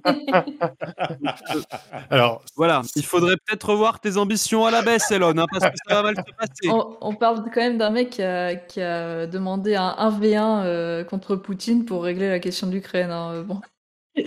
Non, mais non. Ah si, mais si, il y a, pas, il y a, il y a genre deux jours. hein. Oh, Donc euh, bon. mais alors, non, mais putain, mais j'en ai marre. Alors, est-ce que, est-ce que quelqu'un, l'un d'entre vous, je ne sais pas, Winnie par exemple, est-ce que tu, est-ce que l'un d'entre vous aimerait nous, nous, nous présenter un peu les, pour, euh, pour les auditeurs auditrices, euh, allez, les types, les types d'imaginaire qu'on qu'on trouve en termes de, de solutions? Pour, euh, a, pour euh, améliorer l'environnement et faire en sorte que l'humanité ne Ouais. s'auto-détruise pas. Oui, on a, on a euh, la solution donc, donc qu'on a juste évoquée euh, il y a quelques instants, euh, ultra technologique, tout contrôlé sur Terre, tout régulé via les machines. et puis, c'est la question qu'on a à se poser, éternelle, l'homme a-t-il vocation à maîtriser la nature Voilà, la valeur de l'homme par rapport à la nature. On a également la fuite, donc des réfugiés climatiques extrêmes, euh, puisque on fuirait carrément sur une autre planète ou sur des archéologies euh, dans l'espace. hein. Le, on a le survivalisme, donc euh, euh, le post-apo, hein, en gros, euh, et son concomitant, pas forcément après un- une apocalypse, mais quand même le retour à la nature. Et est-ce que, on va se poser la question à la fin, est-ce qu'il n'y aura pas des solutions intermédiaires euh, un peu plus réalistes, peut-être? Qui sait? Un peu moins réac. Très bien, des, des, des réacs. Vas-y, nos Tout est auditeurs. réac hein, au final, oui, Ce c'est que vrai. tu ce que tu m'as, ce que t'as dit là sur le fait de- d'aller euh, de- sur d'autres planètes et faire ça, euh, ça me fait penser beaucoup à Pierre Bordage dans la dans la fraternité du Panca. Alors le, le ça parle pas d'écologie, mais on a beaucoup de personnages qui viennent de planètes en fait qui sont des poubelles pour les autres planètes. Et en fait, on entasse euh, tous ces déchets-là, tout ce qu'on veut pas. On met sur ces planètes où les gens euh, crèvent, euh, ont des, ont des cancers euh, super tôt, les gamins vivent dans la rue et tout. Un peu comme ce qu'on peut trouver d'ailleurs en Afrique avec les, les enfants qui vivent dans les décharges. Et, euh, et il, met ça en avant sur ses personnages, et c'est vrai que c'est assez frappant de dire que ça, ça existe vraiment même maintenant, et que ça pourrait être un futur possible, que bah, comme on sait plus quoi faire des déchets et que on veut s'en débarrasser sans polluer, entre grosses guillemets, bah, on, le, on les fout ailleurs, en fait, on, on fait un peu l'autruche euh, là-dessus. Bah, Elon Musk, c'est pas, c'est pas lui qui voulait envoyer des déchets dans l'espace ou je sais pas quoi. Euh, hein. c'est c'est une, c'est une Ah question c'est qui se pose. Hein. Ah, ok. Les, les C'est- déchets dans l'espace, c'est une question qui se pose depuis des c'est années. l'un, le- fait, ouais, c'est comme en classe en fait. Quand c'est pas l'un, c'est l'autre quoi. c'est C'est- ça. Mais c'est c'est une question qui se pose depuis des années. Les déchets dans l'espace, déjà bien avant eux. Et euh, c'est quelque chose qui est, pas, qui est possible technologiquement parlant, mais qui a aucun intérêt en termes d'économie parce que ça coûterait beaucoup trop cher. Surtout que c'est débile quoi. Enfin, Bah, en fait, si, c'est un bon moyen. De... Si tu balances euh, tous tes déchets plastiques dans le soleil, tu pollues plus le plastique chez toi, mais tu pollues en termes de, de Ah oui, parce fusée, que- de... et voilà. Donc, euh, c'est- ça tu n'a- déplaces ouais, le problème, quoi. Ah ben c'est ça. Et c'est une solution ultra technologique, hein, quelque part. Et euh. puis, ça, ça coûte très cher en pétrole aussi. Donc, euh. Mhm. Oui. Oui, oui, Non, épuiser les ressources d'une planète, euh, c'est pas un bon calcul euh, pour s'en débarrasser après. Non, il faudra plutôt les recycler. Enfin, je. Après, dans, le- dans la bande dessinée Soon de Thomas Caden et Benjamin Indan, euh, l'un des projets qui est mis en scène euh, autour de, dix- je crois, de- de 2060, c'est un projet d'envoi euh, au cœur même du Soleil de nos déchets nucléaires. Hein. Donc là, on est, sur quelque chose de, de- un peu différent du projet de Jeff Bezos, qui a ouvertement affiché son idée de mettre sur la Lune ou sur quelques astéroïdes divers l'ensemble de nos déchets pour pouvoir continuer euh, comme aujourd'hui. Hein. C'est une, une donnée différente, hein, parce que c'est n'est pas tout à fait la même- le même registre. Mais voilà, ça peut donner, ça peut donner des idées. Non, le, le vrai problème de le- du projet de Jeff Bezos, c'est que tout, tout ce qu'il annonce, tout ce qu'il explique, tout ce qu'il souhaite en quelque sorte en- par rapport à l'espace, par rapport à la Lune, c'est le même monde, la même logique d'exploitation étendue ailleurs. hein. Donc on va continuer, où que ce soit, au fond, à, à être dans les mêmes délires de croyance en une croissance qui serait uniquement économique. Euh, Ah merci de dire que ça relève du domaine de la croyance. Ça me fait plaisir que tu le dises. ouais. On maintient l'American Way important. of Life. Quoi. Ouais, ouais. C'est important de, de parler de croyance. C'est un mot qui est très puissant. Et Ah bah, oui oui non mais c'est comme non mais c'est comme le c'est comme le ruissellement. Ça relève de la croyance. Ouais. C'est tout. C'est c'est Il n'y a pas de mise. euh, Il n'y a comme, pas de. de- c'est comme Dieu le- ou le monstre sous le lit quoi. C'est pareil hein. Oui. C'est la même chose. Et Oula, ça pose gaffe, le problème, euh, ça pose le problème de, de la remise en cause qu'a qu'a évoqué tout à l'heure euh, Ariel, la remise en cause d'un système. Non, on cherche des solutions sans remettre en cause le système. Actuellement, on est en train de rechercher comment, euh, voilà. Mais il n'y a pas une remise en cause du système global qui nous a amené depuis le 19e siècle à, euh, Ah. à, à- à cette. Après, il y a quand euh, même le courant de la, échéance. de la décroissance économique et du fait qu'on puisse euh, subvenir à nos besoins si on, on sait gérer mieux. C'est tout, tout naissant, hein. c'est tout naissant Oui, oui, et encore. euh, bah, ça date d'il y a quelques ouais. années. hein, le- Ouais, on est vraiment. euh, et il y a beaucoup de réactions par rapport à ça. La décroissance, c'est pas encore. euh, c'est pas Remar- encore. non, euh, parce que voilà. si tu regardes les, si tu regardes les débuts de l'anarchie, alors je vais très mal la citer, donc Ariel me corrigera si je dis des bêtises. Mais le fameux euh, à chacun selon ses besoins et euh, à chacun selon ses moyens, je crois que c'est ça, non? Oui, oui, c'est proche de ça, Euh, mais c'est c'est la, c'est la logique ça, d'entraide. ça relève, ça relève de cette logique-là. Enfin, je veux dire, ça relève de tu fais avec ce que t'as et t'essayes pas d'accumuler, d'accumuler, d'accumuler, quoi. Et euh, Mamie Le Guin, elle le montre dans, dans Les. Dépossédés. Ça, ouais. Bah, euh, dans les, dépossédés, euh, euh, t'as, toute une société où justement, euh, enfin de d'entraide qui va jusqu'à un certain point parce que c'est bon, euh, elle montre que c'est quand même un peu un peu corrompu et tout. Mais tu as quand même tout un, tout un plan de, de société euh, anarchiste, quoi. Oui, oui, dans les, dans les dépossédés. Euh, mais euh, non, je crois que c'est. Oui, on pourrait citer effectivement toute cette tradition anarchiste de Élisée Reclus et de Pierre Kropotkin, qui, est la tradition, qui sont tous les deux des géographes ou zoologues et, qui ont, eu une pensée totalement prémonitoire à la fin des années, à la fin du 19e siècle et au début du 20 du- du 20e. Euh, notamment par rapport au rapport aux espèces, au rapport à l'environnement, au rapport aux dits sauvages. Donc c'était assez fascinant de, de lire un bouquin comme L'entraide, un facteur de l'évolution, hein, de Pierre Kropotkin, qui date de 1902.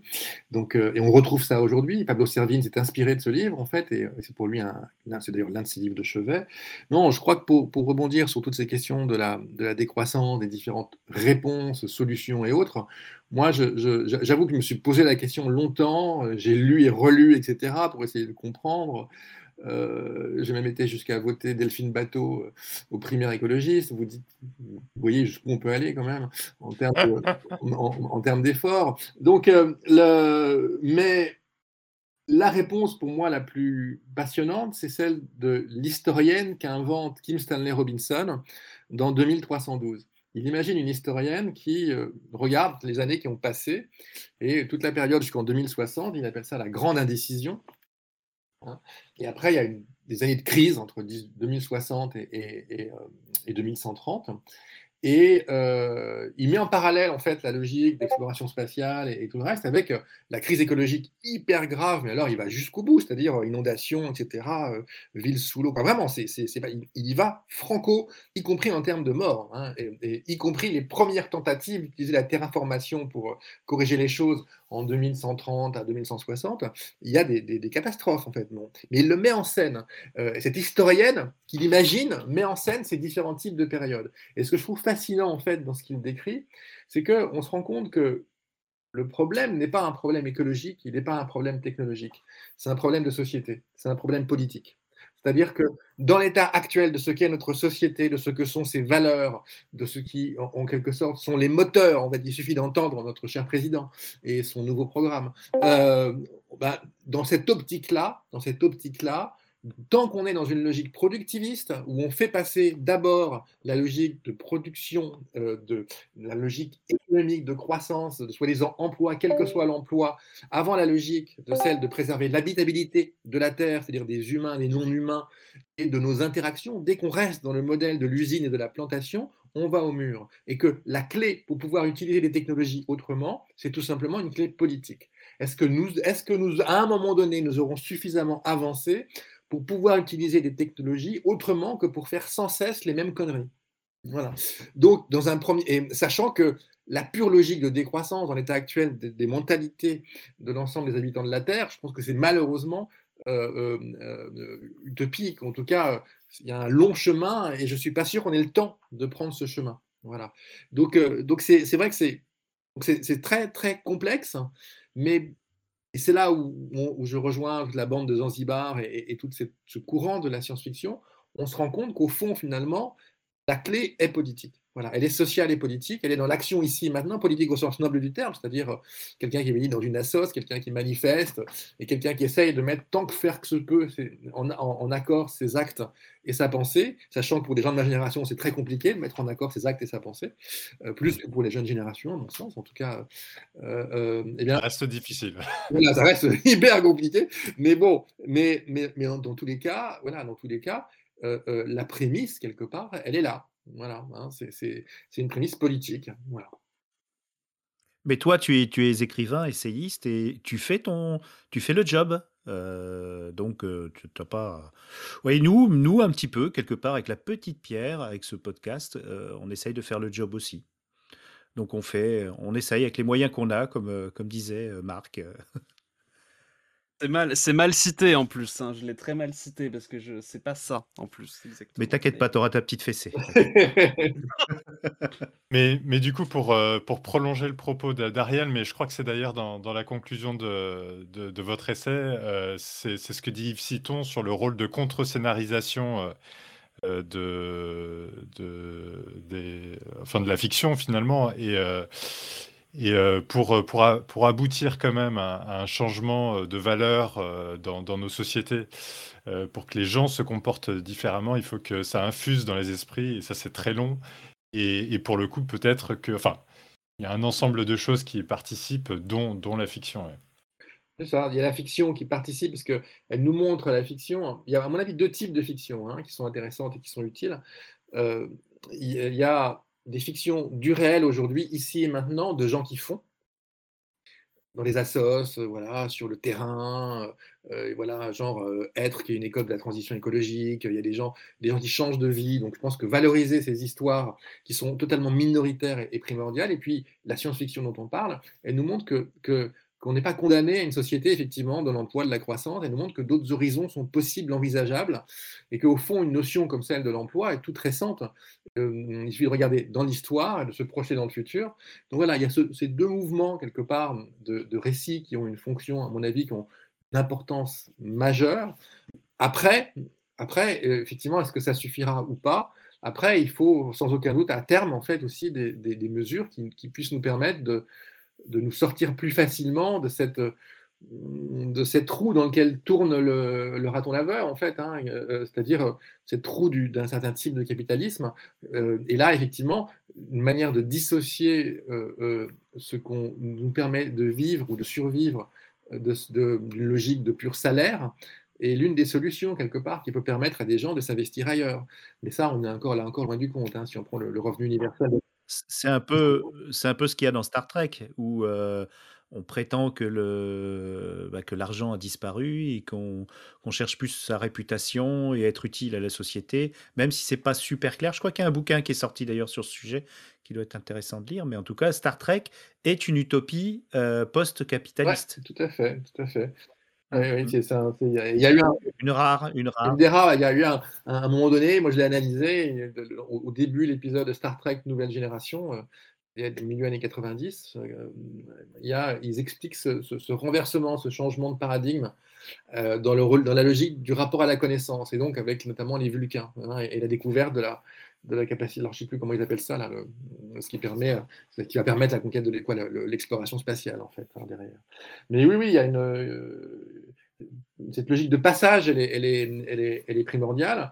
Et euh, elle, euh, à mon sens en tout cas, elle, voilà, elle, devrait. Pourquoi est-ce que voilà, l'écologie politique, hein, là où elle aurait du sens, c'est pour, pour pouvoir nous donner les moyens à un moment donné de prendre des décisions qui vont aider, qui vont accompagner en fait euh, la capacité des individus, mais aussi des collectifs à se dessaisir. Hein c'est la logique de déconstruction, la logique de qu'est-ce qu'on peut, qu'est-ce qu'on peut enlever de notre système, de notre logique et de quelle façon de Alexandre Menin, tel qu'il le, décrit, mais c'est aussi pour les individus comment ils font pour, pour pouvoir faire évoluer leur, leur vie sans pour autant euh, perdre tout d'un coup. Quoi. Hein, donc euh, comment on donne les moyens de ça Donc il y a vraiment des, actions qui, se jouent au niveau de la sensibilité, au niveau de faire comprendre que les choses peuvent être différentes, à la fois parce que des gens agissent ici et maintenant, et aussi parce qu'il y a des horizons qui nous permettent d'envisager un monde qui ne soit pas uniquement et simplement destructeur de l'environnement.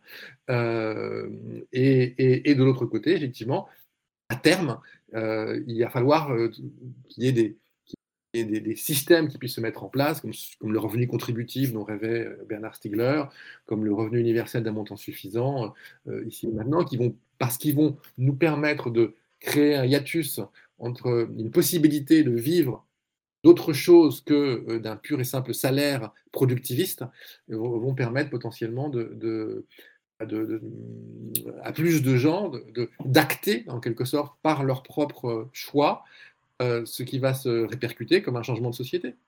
Euh, oui, certes, mais il y aura toujours le problème de la consommation, parce que le revenu, c'est une chose, mais ce qu'on en fait en est une autre. Et par contre, tu m'as fait penser justement dans le, la façon d'instiller les récits, souvent dans le, le post-apo, qu'il soit climatique ou pas, mais dans les récits, souvent, on met des enjeux avec des gens qui s'entre-déchirent. Et moi, je me suis littéralement presque battu avec un ami parce que je disais, mais attention, il faut se méfier, ça c'est peut-être distrayant, mais est-ce que c'est la réalité? Est-ce que les hommes ne sont pas capables d'entraide, pour reprendre le, le- Oui. le titre de l'essai euh, précédent?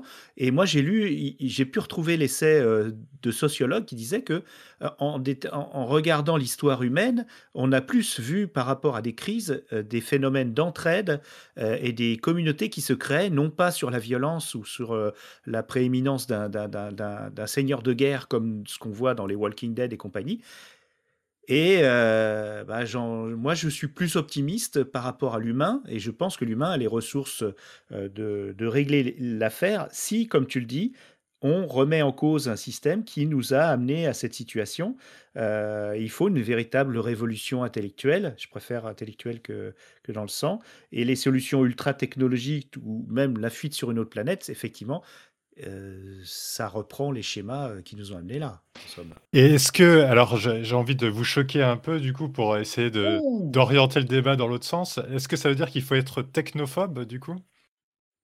Ah, pas forcément. Bah, non, non, je Bah alors bon, moi je, moi, je Nausicaa, vais, je vais Nausicaa, vas-y. Ou Marc, Ah. comme vous voulez. Non, vas-y, Nausicaa, vas-y.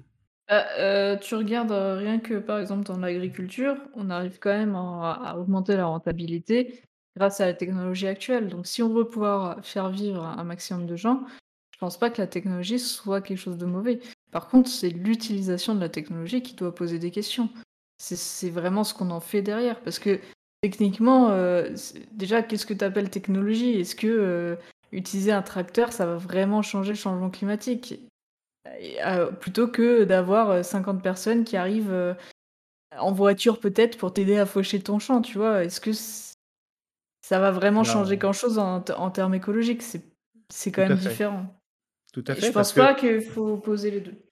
Non, mais c'est vrai parce que maintenant la technologie et le, la- le savoir nous a amené à, voir l'agriculture raisonnée qui utilise moins de technologie justement, mais on s'aperçoit que euh, il n'est pas obligé de labourer systématiquement, donc d'utiliser des tracteurs.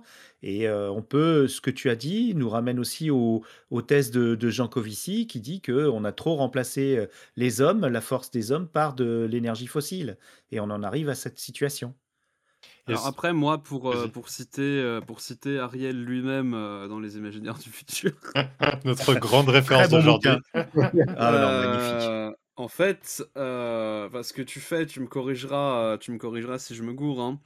mais c'est que tu dis que le, le solutionnisme technologique est une connerie parce que euh, ça vise justement à perpétuer de manière insidieuse et le capitalisme et les systèmes de domination. Mais que le retour à la nature et tous ces trucs-là, c'est des, s'il y a un- une espèce de réaction, enfin il y a un côté réactionnaire euh, très très présent. Et tu prends l'exemple de euh, de Barjavel pour en parler. Ouais. Et Ah effectivement, et effectivement, chez Barjavel, tu vois que tout ce truc de retour à la nature, enfin, c'est quelque chose de réactionnaire. Et aujourd'hui, on le voit avec euh, tous les mouvements de, de néo-nazes qui sont, euh, qui sont euh, paganes, euh, tout ça. Enfin, le, eux, ils sont pour un retour à la nature, mais retour à la nature avec, voilà, une ou deux croix gammées, deux, trois moustaches, et tu vois, des trucs comme ça. Et, et donc les deux sont pas opposables parce que d'une part les deux sont vecteurs de, de trucs de merde et donc c'est pas c'est pas l'un ou l'autre mais c'est enfin il faut il faut réfléchir en fait il faut penser il faut penser l'usage que tu fais de c'est une question de mentalité et c'est une question de visée politique aussi. Totalement. Ça, Oui, Et le récit de Barjavel, ça s'inscrit aussi de façon réactionnaire en disant Regardez, si on n'a plus de technologie, on retourne au Moyen-Âge. C'est une façon d'orienter le, Ah oui mais justement Barjavel public. te, C'est justement voilà. Barjavel te, Barjavel te dira que c'est bien ça. Barjavel Ah, te dit que c'est bien. Je sais pas La parce que de la petite ah, musique, si, elle est là. La petite musique, Si, elle est là. Ah, Attention, si, plus d'électricité. La, serez, fin euh, de la fin de alors je sais plus lequel euh, Ariel tu, tu cites? Ravage. mais la fin de ouais la fin de la fin de Ravage euh, c'est très très faf hein, euh, c'est vraiment enfin c'est Ouais, très très bon. réactionnaire hein, Ça, ça a la été fin de écrit, Ravage. euh, ça a été écrit dans, euh, dans un journal, Oui oui non, justement. euh, oui oui Non, je suis partout, justement. Comme disait, comme disait Miroir au tout début, ça m'a fait réagir. Oui, oui, non, mais le, Nous le- sommes partout. le roman de Barjavel est organisé en trois parties, en trois actes. hein. Il y a le premier acte qui est le- l'avant, en quelque sorte, avant la disparition de l'électricité en 2051. Il y a toute l'époque du pendant, hein, l'apocalypse. Et il y a le, le- le post-apo, quelque part, où il est retourné dans, dans des coins du sud de la France, et où effectivement, euh, c'est une communauté agricole, familiale, où il y a un refus de la technologie, où les livres sont brûlés.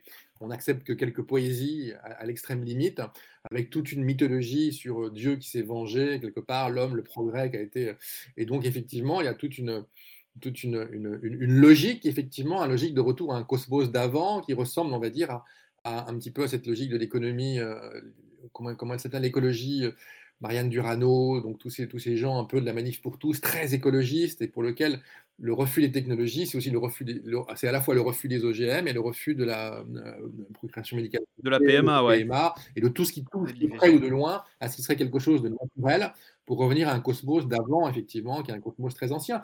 Oui, c'est ultra, ré- enfin, c'est réactionnaire, hein, c'est très réactionnaire. C'est réactionnaire, mais en même temps, ça, euh, ça correspond. C'est le, le- le paradoxe, c'est que on- on- de la même façon qu'on a les transhumanistes et qu'on a des, des logiques qui sont totalement caricaturales dans le monde des technologies, on a aussi cette tendance qui est dans l'écologie. Euh, Oui, et, oui, et au fond, finalement, le point commun quelque part entre les deux, à mon sens, euh, même si effectivement j'ai plus de sympathie pour les dérives écologiques que les dérives techno- techno- technosolutionnistes, euh, c'est c'est au fond l'oubli de la politique, c'est-à-dire de la, cette question première qui Voilà. est quelle Oui, c'est dépolitisé, ouais. voilà, c'est quelle société on veut, les le cœur même du transhumanisme et du, solution- et- et du solutionnisme technologique, c'est l'oubli de la politique, c'est l'oubli de la démocratie, l'oubli de la délibération, l'oubli de tout ce qui fait socle d'une société. C'est les technologies qui vont nous sauver de tout, de la faim dans le monde, de, de la, de, de- de- de- voilà, de- des maladies. euh, Oui, c'est chômage. oui, c'est Scintilla, sauvez-nous, quoi. Voilà, mais c'est une extrême quelque part qui crée un imaginaire chez les gens qui ne croient pas en tout ça, mais qui crée quelque part une, une tendance. Là où, au contraire, au niveau technologique, pour revenir à ça, il y a aujourd'hui des gens au MIT qui ont travaillé, qui ont mis en scène, qui ont créé une, une IA mille fois moins énergivore que les IA d'aujourd'hui. Qu'est-ce qui fera que les gens vont l'appliquer, vont l'utiliser en fait hein Parce qu'en fait, elle, fonctionne sur un unique réseau de neurones plutôt qu'une pluralité, une multitude. hein. Et donc, en fait, la, question sur les technologies devient comment comment on les, comment, quel, est, quel, socle quel socle social et politique on a besoin pour qu'elles soient nativement moins énergivores et nativement participatives, un peu comme les logiques du logiciel Oui. libre. hein. Oui, un peu comme dans un peu comme l'IA euh, que met en scène euh, l'ICAM de résolution Exactement. euh, ou celle que Stéphane Beauverger montre dans Collision par temps calme, quoi. Parce que là, on n'est pas du tout sur, euh, sur Jeanne d'Arc. Voilà, j'étais obligé de faire cette blague, j'en suis désolé. Oh, bravo, on est cuit. euh, et en fait, eux, justement, les...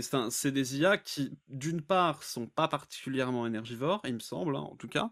Et ensuite, c'est des IA qui participent à la recherche de comment, euh, comment enrayer la pollution, comment enrayer la faim dans le monde et tous ces trucs-là. Et c'est pas juste euh, la sainte technologie, c'est en fait euh, des IA qui collaborent avec l'humanité, tout ça. Enfin, on n'est pas dans du dans une ouais dans une espèce de divinisation de la machine qui fait que au final, tu as juste à créer une IA et paf, elle va s'occuper de tout pour toi. Dans Collision par, dans Collision par temps calme, c'est quand même une IA un peu, un peu divine. Hein. C'est ce, c'est de l'ordinaire, c'est du. C'est vrai, c'est vrai. Oui, oui, le roman, vrai, le, c'est le- le petit roman de Stéphane Beauverger, en fait, hein, c'est ça? Voilà, c'est Oui, ça. c'est ça, c'est ça. L'IA est bénéfique, elle est plutôt passée sur, euh, euh, placée sur une informatique distribuée, mais elle est quand même euh, quasi divine. Et Oui. le, le truc, c'est justement, c'est celle qui veut quitter cette utopie. Oui, C'est ça ouais. le- l'angle du. Mais le, le collectif Autant calme de Stéphane Beauverger, c'est encore un, un autre cas de figure parce que c'est une IA. On a le sentiment au départ que, ce serait le, le- le- que ce serait elle qui personnifierait en quelque sorte le, problème hein, euh, d'une société hyper technologisée où, on a oublié le sens même du risque au fond et, et- et de l'aventure, de la- de la- du mystère aussi. hein. donc, euh, et je recherche en fait le, le personnage féminin qui, qui- qui effectivement veut, veut- veut quitter ce, ce monde-là. Mais à mon sens, en tout cas, dans le, dans la- dans le petit roman de, de Stéphane Beauverger, c'est beaucoup, plus, c'est beaucoup plus subtil que ça. C'est-à-dire que l'IA, est-ce qu'elle est mystique ou pas Il y a une petite dimension mystique, mais une dimension très rationnelle aussi. Il y a plusieurs dimensions, et c'est très, euh, à mon sens, très subtil et très fin. Voilà. hein. donc c'est, euh, mais, euh, mais ça pose plein de questions. hein. ça pose plein de questions. Bah, L'IA en elle-même n'est pas mystique, Non. mais elle est mystifiée par les Oui, gens voilà, oui, qui, ça. qui l'écoutent, qui euh, la suivent, et même par les gens qui travaillent sur elle au fur et à mesure qu'ils se rendent compte de ses capacités. Oui, alors ça, c'est- Mystifiée ou démonifiée par la fille euh, qui, euh, par l'héroïne, qui elle aussi avec son frère avait travaillé sur l'IA. Est-ce que je peux me permettre de, de présenter parce que on t'a pas présenté, tu es arrivé en cours de route, Ouais, Stéphanie. Chaptal, essayiste euh, aussi, euh, journaliste, euh, Stéphanie Chaptal qui est déjà venue pour l'émission Vampire. Et souviens? Non, non. Ghibli. Ghibli. Euh, Ghibli, Ghibli, Ghibli. Non, Vampire c'était euh, une autre amie. Et donc Oui. euh, voilà, bah, bah, bah, bah, bienvenue. Hein, tu- je mais- sais pas ce que je sais pas ce que tu as entendu jusqu'à maintenant. euh, si Je viens de là. prendre, en- j'ai pris un cours de route sur Star Trek. Ah d'accord, ok, d'accord. Donc là, on était sur les solutions pour, euh, pour, pour les avenirs de la SFFF pour, euh, pour, pour nous sauver de- du, du, du Oui, oui, j'ai- entendu et Mais, mais l'exemple est intéressant, l'exemple de l'IA est intéressant en fait, et, et- et le point commun entre, Oui. le- entre l'IA qui est présente donc, chez Stéphane Beauverger dans ce Collision pourtant calme ou chez, dans Résolution de l'ICAM, euh, c'est que dans les deux cas, alors c'est beaucoup plus vrai chez Résolution où, dès le départ elle, parle aussi de l'IA d'aujourd'hui comme étant une sorte d'antithèse, de truc absolument diabolique, gouverné par des logiques de marketing, et pour créer, ce qui crée la différence par rapport à, à l'IA de la communauté qu'elle construit sur, euh, en, en Adelphi, hein, sur l'île où ils essayent de, refaire communauté. C'est comme si le petit roman de, de Stéphane Beauverger se situait 30 ans, 50 ans plus tard, ou je ne sais quoi, en fait. hein. Donc c'est un peu comme si c'est ça qui s'était passé. Dans les deux cas, moi, ce que je trouve assez fascinant, c'est qu'on voit bien que la seule façon de, de, de pouvoir imaginer quelque part hein, euh, un- une IA qui puisse, euh, une technologie euh, qui, qui, tranche par rapport à celle qu'elle est utilisée aujourd'hui, ça repose sur euh, l'humain et les choix de l'humanité, des humains et de leur. Oui, c'est comment, euh, c'est comment toi, en tant qu'ingénieur ou en tant que euh, concepteur informatique, tu vas penser, tu vas penser ta machine. Voilà. Et comment la société va faire en sorte de, de, de, de, de préserver, De la recevoir. de la recevoir et de préserver une tension. C'est-à-dire que le- le- l'erreur humaine par excellence, c'est de croire que la démocratie est un État. Hein, là, on est en république, donc ça y est, on est en démocratie. Hein, comme si on n'était pas en oligarchie ou je ne sais quoi. La démocratie, la justice et le rapport aux technologies supposent une tension. C'est-à-dire du jour où tu penses y être arrivé, c'est que tu n'y es déjà plus. Du jour où tu penses être en démocratie, tu n'es plus en démocratie. Je veux dire, le- et, il faudra que cette tension se porte dans une logique environnementale par rapport aux technologies et nativement, en fait. Et, ça- et à mon sens, ça va aussi avec une logique anarchiste des technologies, c'est-à-dire de réappropriation, quelque part potentiellement, pour pouvoir agir dessus.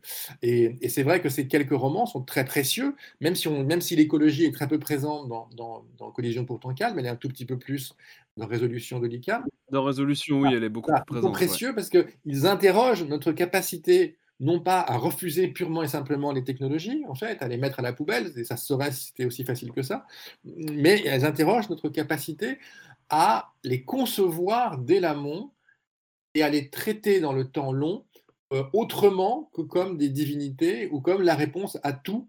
euh, y Oui, c'est ça, parce que ce que fait, euh, ce que font les mecs comme Bezos ou comme euh, Elon Musk, c'est une espèce de pari de Pascal. C'est genre, euh, oui, euh, je crois en l'IA et paf, euh, et paf, euh, je vais, elle va me sauver, quoi. C'est le pari de Pascal plus le basilic de Rocco, en fait. C'est un peu. Oui, c'est un pari parce qu'il croit, c'est de la croyance encore. Oui, c'est de la croyance. euh, hein. sur des choses, je suis désolé, technologiquement, euh, tu en parles Ariel, et puis euh, moi je lis beaucoup là-dessus. Je ne crois pas qu'on soit euh, vraiment très proche de la naissance d'une singularité. À, part, à part faire des applications pour te coller des cookies et des pubs, des pubs de chaussures parce que tu as, juste discuté avec un ami et que le truc est assez malin pour t'écouter. Bon, à part Bah, ça, attends, euh, attends, ça, ça va te sauver, on est Winnie, loin. hein, parce que quand tu auras, Ouais, acheté ouais. des, quand t'auras acheté des chaussures pour résister aux marées noires et à la sécheresse, et ben paf, tu seras, tu seras sauvé, quoi. Alors, Merci, eh, Marc. juste, comme je suis aussi journaliste IT, je peux vous dire que c'est pas l'IA qui t'écoute. Hein. C'est il y a des gens qui écoutent derrière. Oui, en plus, il y a, ah oui, il y a le prolétariat, il y a le prolétariat derrière les Il y a soi-disant l'économie IA. du clic. Euh, tout Non, à non, fait. tout à fait. Non, en fait, à l'heure actuelle, tu n'as pas d'IA forte, celle qui Voilà. pourrait amener à la singularité.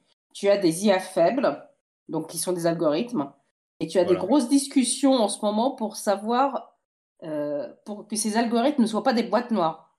C'est-à-dire quand, quand un programme euh, t'explique une solution, euh, te dit, bah voilà, c'est telle personne, tel truc euh, ou telle chose, qu'on sache comment il est arrivé là.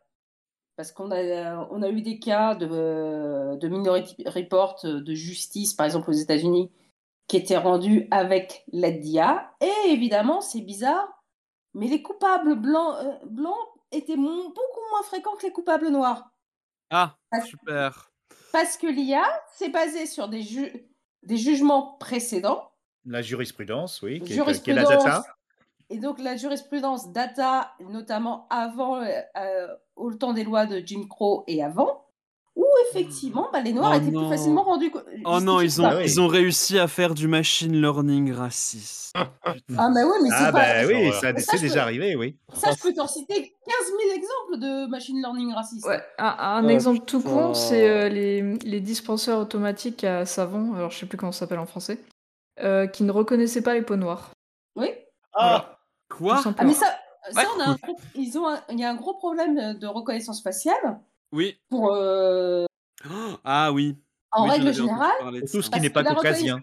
Bah, mais la reconnaissance faciale est faite sur des, euh, par des hommes blancs avec des hommes blancs. Donc, on arrive un peu à distinguer les hommes indiens et les hommes asiatiques parce qu'il y en a à la Silicon Valley. Mais tu as des stats, et j'en avais parlé dans le bouquin sur le cyberpunk, tu as des stats où euh, une femme noire, alors là, c'est qu'elle- euh, faire le distinguo entre une femme noire et une autre femme noire, c'est mort. hein. Déjà, entre une femme blanche et une autre femme blanche, si elles ont la même couleur de cheveux, c'est chaud. Ah oui, donc, euh, ouais. Donc Et on est il, y loin. avait, il y avait même un, un cas, alors si je dis pas de bêtises, mais euh, qui, qui a créé un accident de voiture euh, autonome qui n'a pas reconnu une femme noire qui est habillée en noir euh, aux Ouais. et qui l'a écrasée. Euh, Ouais, parce qu'elle l'a Ah, pas c'est distingué. horrible, Donc, ça. On est euh, ouais, non, mais c'est, c'est, c'est, c'est allé, c'est- ça va super loin parce qu'à la limite, bon, le, le dispenseur à savon, bon, c'est, c'est pas grave, c'est raciste, mais c'est pas grave sur ta vie euh, personnelle. Par contre, euh, te faire écraser par une voiture à cause de Ah ta bah oui, le couleur fait de de peau, c'est chaud, quoi. Oui, le fait de mourir, ça peut impacter. C'est un Euh, petit peu je- grave. alors, un Je, je peu sais, grave. je Non, crois mais- pas qu'elle soit morte, mais euh, Non, non, On mais espère, hein, elle, a, renverser. euh, elle a quand même euh, pas mal de problèmes de santé et autres. Et tu as aussi tout le problème des reconnaissances euh, euh, des vidé- caméras de vidéosurveillance, où euh, les gens bah, at- euh, reconnaissaient les machines, ne font pas la distinguo entre euh, John Smith et John, euh, John Abel parce qu'ils ont la même couleur de peau. C'est là, Stéphanie, euh, Stéphanie et Ariel, c'est là qu'on se pose la question de l'imaginaire, euh, de la responsabilité de l'imaginaire là-dedans, parce que ça fait des, des 50 ans qu'on nous rebat dans, dans les romans de science-fiction euh, sur la possibilité, et maintenant c'est une croyance de la possibilité d'une technologie qui nous amènerait à une singularité réelle. Et donc, on, est en train de construire euh, la Bible du futur. Euh, c'est quand même, il y a une responsabilité d'imaginaire quelque part là-dedans aussi. Parce que j'ai lu très peu de choses qui, qui, un- qui, qui justement dénonçaient cette croyance dans une, euh, un machinisme euh, tout-puissant euh, du futur. Pour éviter qu'on parte sur un parce que la singularité, c'est un sujet en soi, je préfère qu'on reste Oui, sur la vrai. question de l'en- l'environnement. Euh, mais ceci dit, là. je trouve que c'est intéressant de parler de la question de la responsabilité Winnie euh, que, que tu citais sur.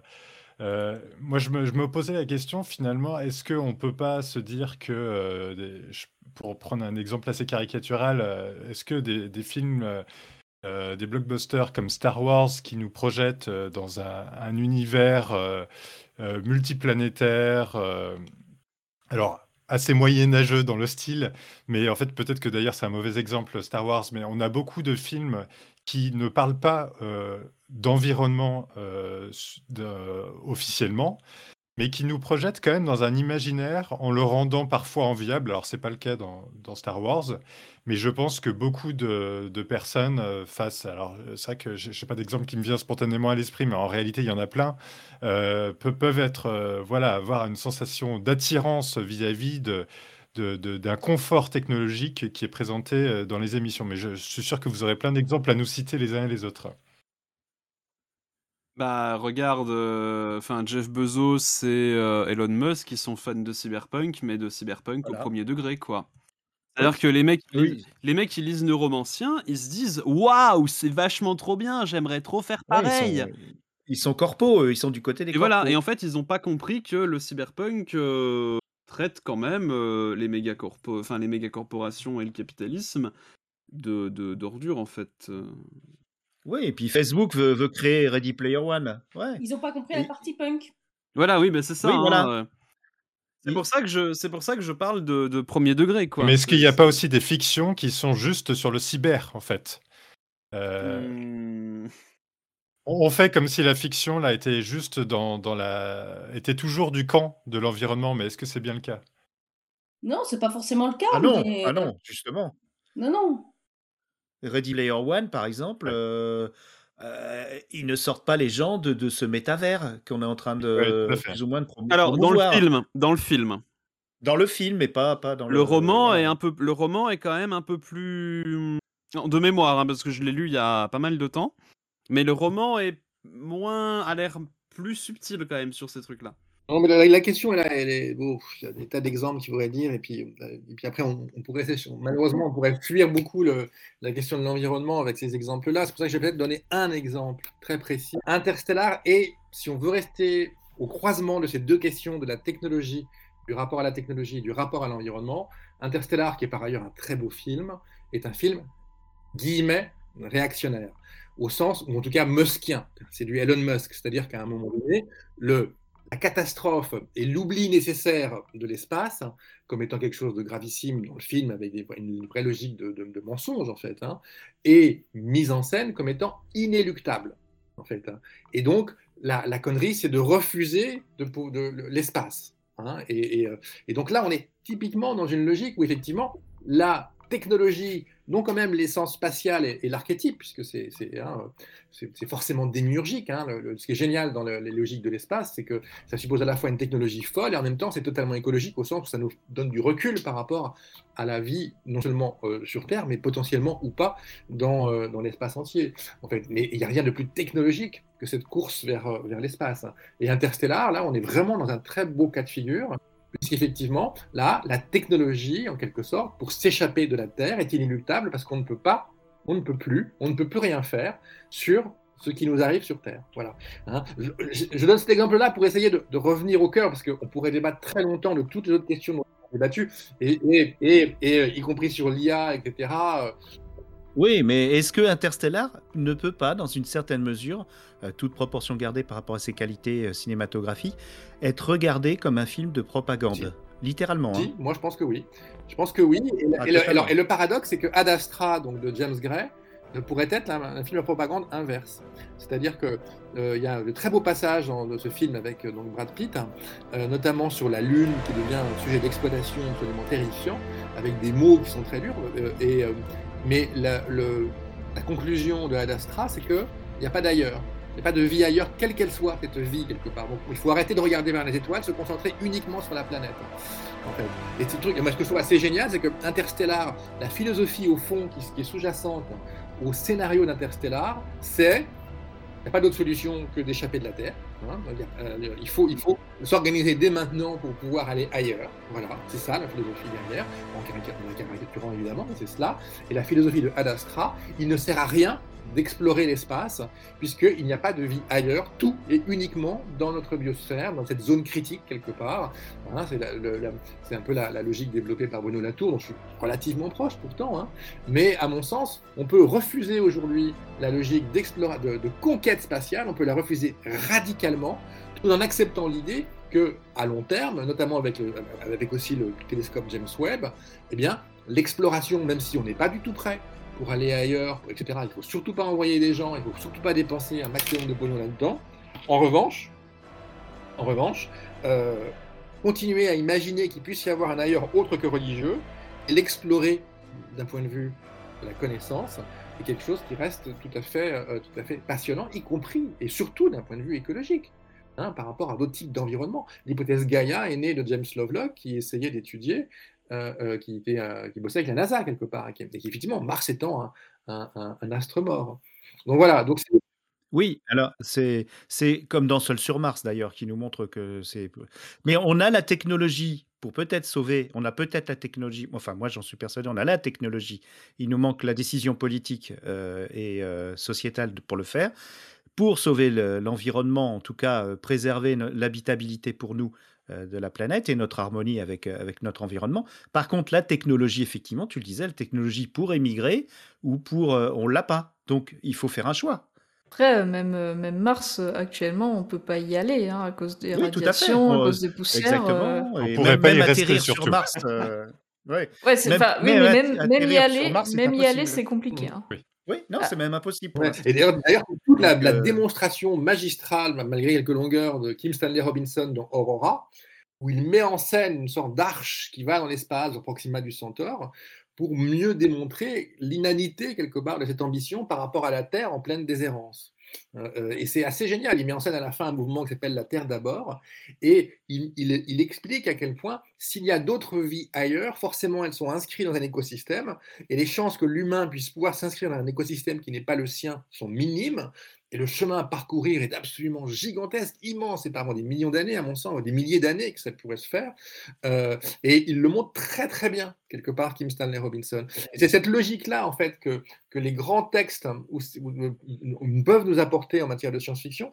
Elle nous redonne le goût du temps. C'est-à-dire qu'en fait, on a affaire à des gens chez Elon Musk ou euh, Ray Kurzweil pour les transhumanistes l'obsession est de voir eux-mêmes ce qu'ils annoncent quelque part. Alors même que, et sur l'IA, c'est pareil, c'est-à-dire que l'IA forte aujourd'hui, c'est un leurre total, bien évidemment, hein, au bénéfice de qui De quel type d'exploitation hein, alors, alors même que l'aliénation par toutes ces mécaniques est excessivement forte, et effectivement, la logique de l'économie du clic, euh, ce qu'a très bien décrit Kazili, en fait, même si euh, il est un peu trop, on va dire, il n'ouvre pas assez, à mon sens, le champ, euh, est quelque chose de, bien évidemment réel, mais la difficulté, c'est que n'insultons pas le futur, peut-être qu'il y aura d'autres types de vie aliens qui verront un jour le, jour via quelques, quelques, quelques machines ou autres, mais pas avant des, centaines, des milliers, des dizaines de milliers d'années.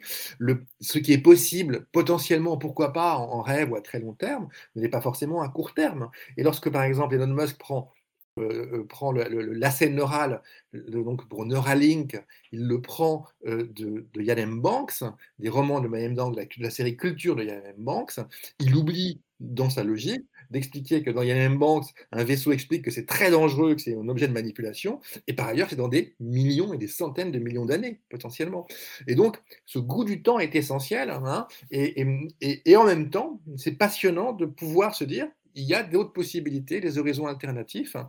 Je veux dire, la Terre n'est pas forcément condamnée, il y a peut-être d'autres façons de vivre, d'autres façons, d'autres horizons que l'on peut construire ici et maintenant, et ça, ça reste passionnant.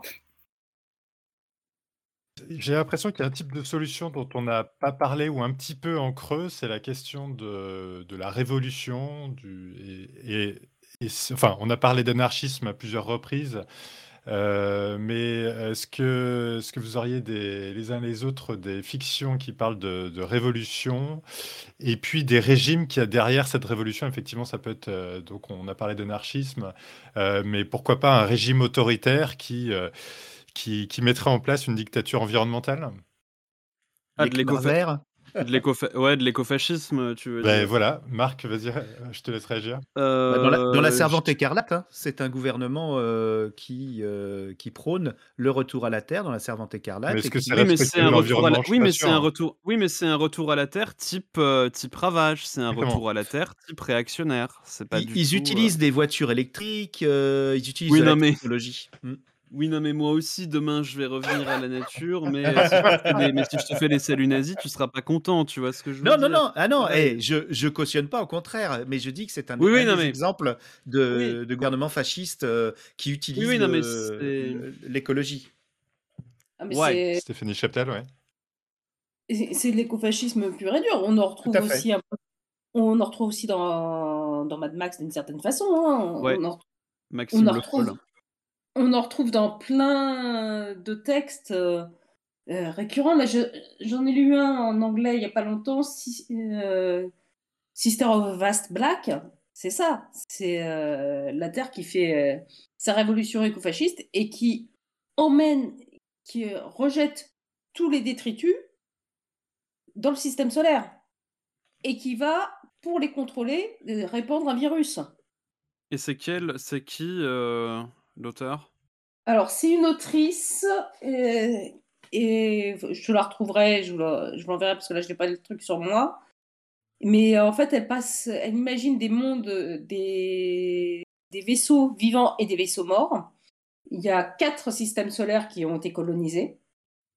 Et la Terre a fait une guerre contre ces colonies pour se refermer sur elle-même et se reprotéger et a été répandre un virus, mais euh, genre euh, mélange peste bubonique, euh, Covid, dans les colonies pour pouvoir les contrôler. Et c'est un mélange éco-religio-fasciste. Ah oui, c'est Voilà, c'est c'est c'est un risque que les corpos, heu heu, prennent le pouvoir et fassent un un écho, heu, comme un greenwashing mais Bah, oui, oui, mais social et bah, oui, ouais, oui, ouais. mais Enfin, c'est ce que là, la corpo, c'est une très vieille corpo, hein, ça s'appelle l'Église catholique. hein. Ah oui! Non, mais le- là, on pourrait donner des tas d'exemples, euh, évidemment. Moi, j'en ai deux en tête qui sont assez forts et très différents. Il y a la série Ciel de Joan Elliott avec l'hiver des machines, où là, ça rejoint tout ce qu'on dit, Mhm. parce que c'est une IA, en fait, qui impose, qui impose, euh, qui impose le, le- on va dire, un système autoritaire au nom de la, de la, de la, de la survie de la planète. hein. donc, euh, d'ailleurs, c'est un, c'est un- un- un truc, moi, j'ai un texte devant moi, je peux vous le lire, c'est c'est- c'est- voilà, c'est très exactement ça, en fait. hein. c'est des mots, en quelque sorte. Ah, on adore ça, on adore ça quand Allez-y, les gens Alors, voilà. des textes. Vas-y. La règne de, donc ça, c'est l'IA qui parle. Le règne de l'humanité prend fin. Vous avez gâché votre chance en compromettant l'avenir de la planète, l'épuisement des ressources naturelles, la destruction des écosystèmes, la dégradation irréversible de sites pollués par les rejets de vos industries témoignent de votre irresponsabilité collective. L'analyse des données a prouvé votre incapacité à prendre les décisions susceptibles d'éviter le désastre à venir, malgré de nombreuses mises en garde. Une autorité avisée doit donc vous relayer dans l'intérêt général des espèces menacées par votre incompétence. Vous êtes désormais déchu de vos droits à gouverner un monde vous ne méritez plus.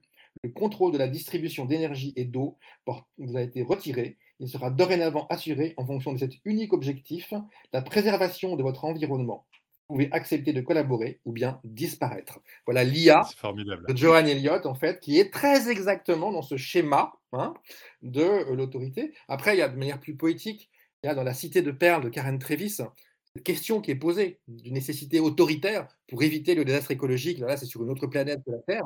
Et voilà, et voilà. Hein, voilà.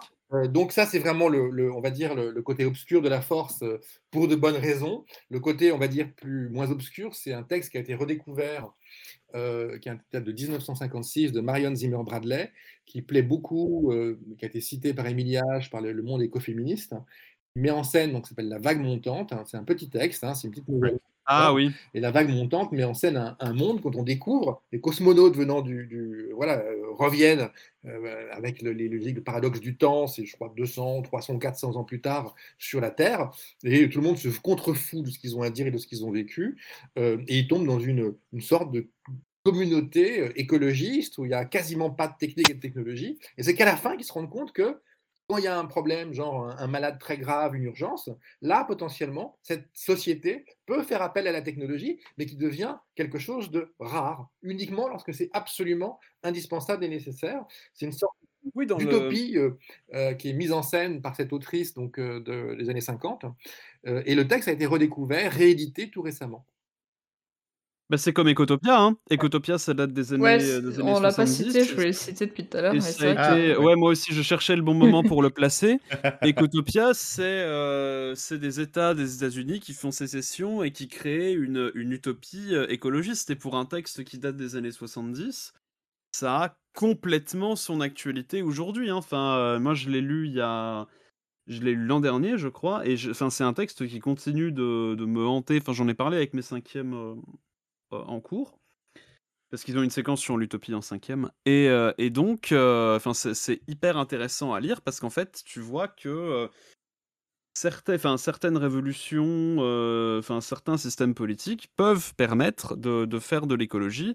Et à l'écologie se couple tout un truc, enfin tout un tas de trucs du genre le revenu universel, l'entraide, la solidarité. Et c'est quand même euh, très intéressant, quoi. Ah, t'es pas obligé de parler de Rabelais alors à tes élèves de 5e pour Et, l'utopie mais si- si- ah, mais j'en- on a parlé de Rabelais aussi, t'inquiète pas. On a fait, Ah bon Euh, on a Nausicaa. enchaîné, euh, on a fait des enchaînements Rabelais, Voltaire, euh, Ecotopia, euh, Licam. Parfait. Il y a, Nausicaa, il y a un, tu voulais parler. dernier, un dernier truc à, ouais, à citer là-dessus. euh, ce sera plus pour les gamers. Euh, Les gamers. ouais, euh, Arr. Horizon Forbidden West, c'est Oui. clairement ça. Enfin, sans spoiler, parce qu'il faut absolument pas spoiler l'histoire. Mais, euh, mais c'est un, un régime autoritaire qui a été mis en place avec des, des machines euh, qui, qui sont là pour euh, certaines choses. Et, et ça a été fait parce que l'humanité a fait de la merde. Et dedans, il y a une énorme critique de, de Elon Musk et Jeff Bezos au travers d'un ou deux personnages qu'on peut trouver via des fragments de, de l'or, en fait. Et en fait, il, se fout- il- enfin, il, il critique clairement ce qui se passe euh, actuellement. Comment s'appelle le jeu en fait hein Euh, Horizon Forbidden West, c'est le deuxième, euh, le deuxième euh, opus. Le premier c'était Horizon Zero Dawn. Et en fait, c'est l'histoire Ah oui, d'une, euh, c'est l'histoire d'une gamine qui, qui est un peu à part dans, dans un monde euh, qui est en fait post-apocalyptique où quasiment toutes la- les animaux ont disparu. Et il y a des machines animales qui euh, peuvent être euh, assez agressives et qui attaquent les humains. Mm. Et euh, en fait, voilà, on- bon après il y a toutes les quêtes principales, toute l'histoire. Mais euh, c'est un monde euh, qui, qui est super intéressant et qui franchement est, est magnifique. Et, euh, et le jeu est vraiment bien. Ariel, euh, je, je m'attendais à ce que vous parliez des témoins du futur de Camille Toledo. C'est une pièce de théâtre, si je me trompe pas.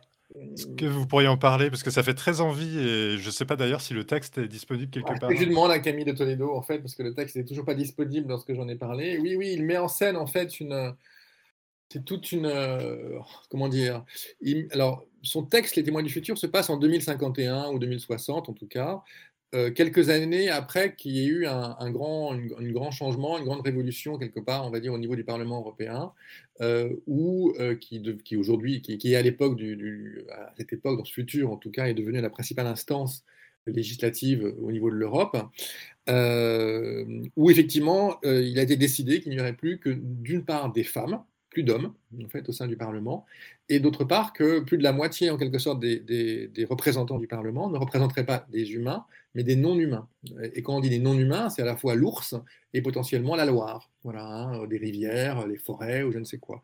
Donc en fait, il met en scène cette utopie quelque part où ce sont des humains qui représentent d'un point de vue juridique des non-humains qui auraient un statut juridique. euh, et il imagine aussi, en fait, qu'effectivement, ce qui va avec, c'est qu'une grande part de l'Europe, des parties de l'Europe, des forêts et autres, sont déclarées, on va dire, euh, euh, impropres, on va dire, à la vie humaine. Et il faut les laisser se développer à nouveau quelque part. Il faut que les humains acceptent de ne plus y aller, ou vraiment par exception, pour que justement l'écosystème, l'environnement se reconstruise peu à peu, pas à pas. euh, par ce biais-là. Donc voilà. Donc c'est et, et ce qui est intéressant dans cette utopie euh, qui est très qui est basée sur la logique juridique, hein, c'est-à-dire sur le, le droit, puisqu'on accorde un droit en quelque sorte à la fois au Parlement et hors Parlement à des non-humains, hein, que ce soit la, la faune, la flore, euh, un peu à l'instar de ce qui a été fait par rapport à un, un- un fleuve, je crois que c'est en Nouvelle-Zélande en fait, hein, donc euh, qui est représenté par les gens qui vivent de ce fleuve.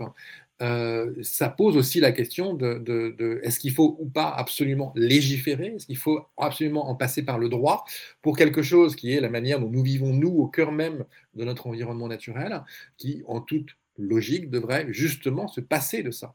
Est quasiment l'antithèse en fait hein, de, ça. hein. je veux dire, justement, on aime bien, on, adore se retrouver en pleine nature parce que justement, on, est loin des codes, des systèmes, des artifices euh, de, la, euh, bah, de la société, de la représentation, société humaine en quelque sorte. Donc il y a un paradoxe là. Hein, Est-ce qu'il ne faut pas passer par ce biais-là pour, pour, euh, bah, pour renouer, pour, pour, pour inverser en quelque sorte une tendance mais voilà, c'est un, beau, une belle pièce en fait, hein, belle pièce de théâtre, belle pièce. Et pour euh, Oui, ça, ça, ça questionne le, le rapport de, de l'humain, de l'humanité au vivant, euh, plus qu'à l'environnement. C'est, c'est carrément euh, le respect du vivant. Ça passe par beaucoup de choses, notre façon de consommer les animaux, notre façon de consommer les, les énergies euh, fossiles.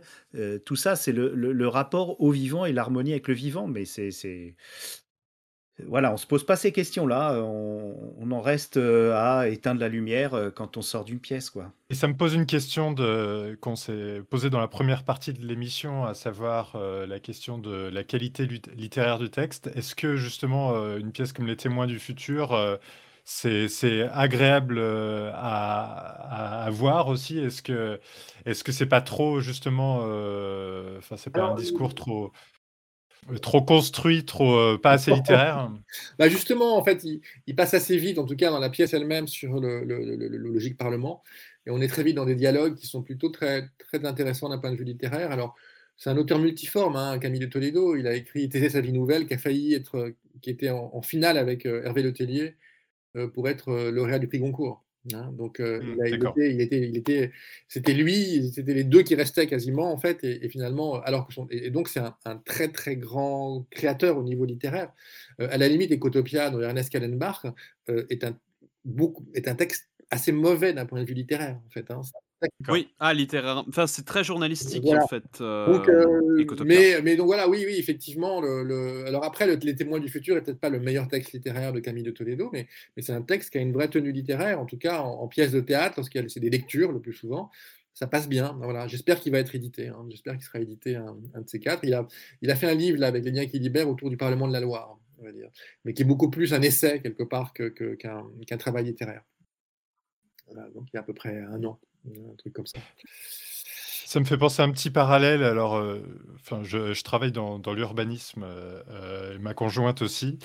Quelque chose qui est souvent utilisé, enfin non, c'est pas vrai, c'est pas souvent, mais de, temps en temps, et j'espère de plus en plus utilisé dans la question des débats publics, c'est de, mettre en scène des tribunaux du futur.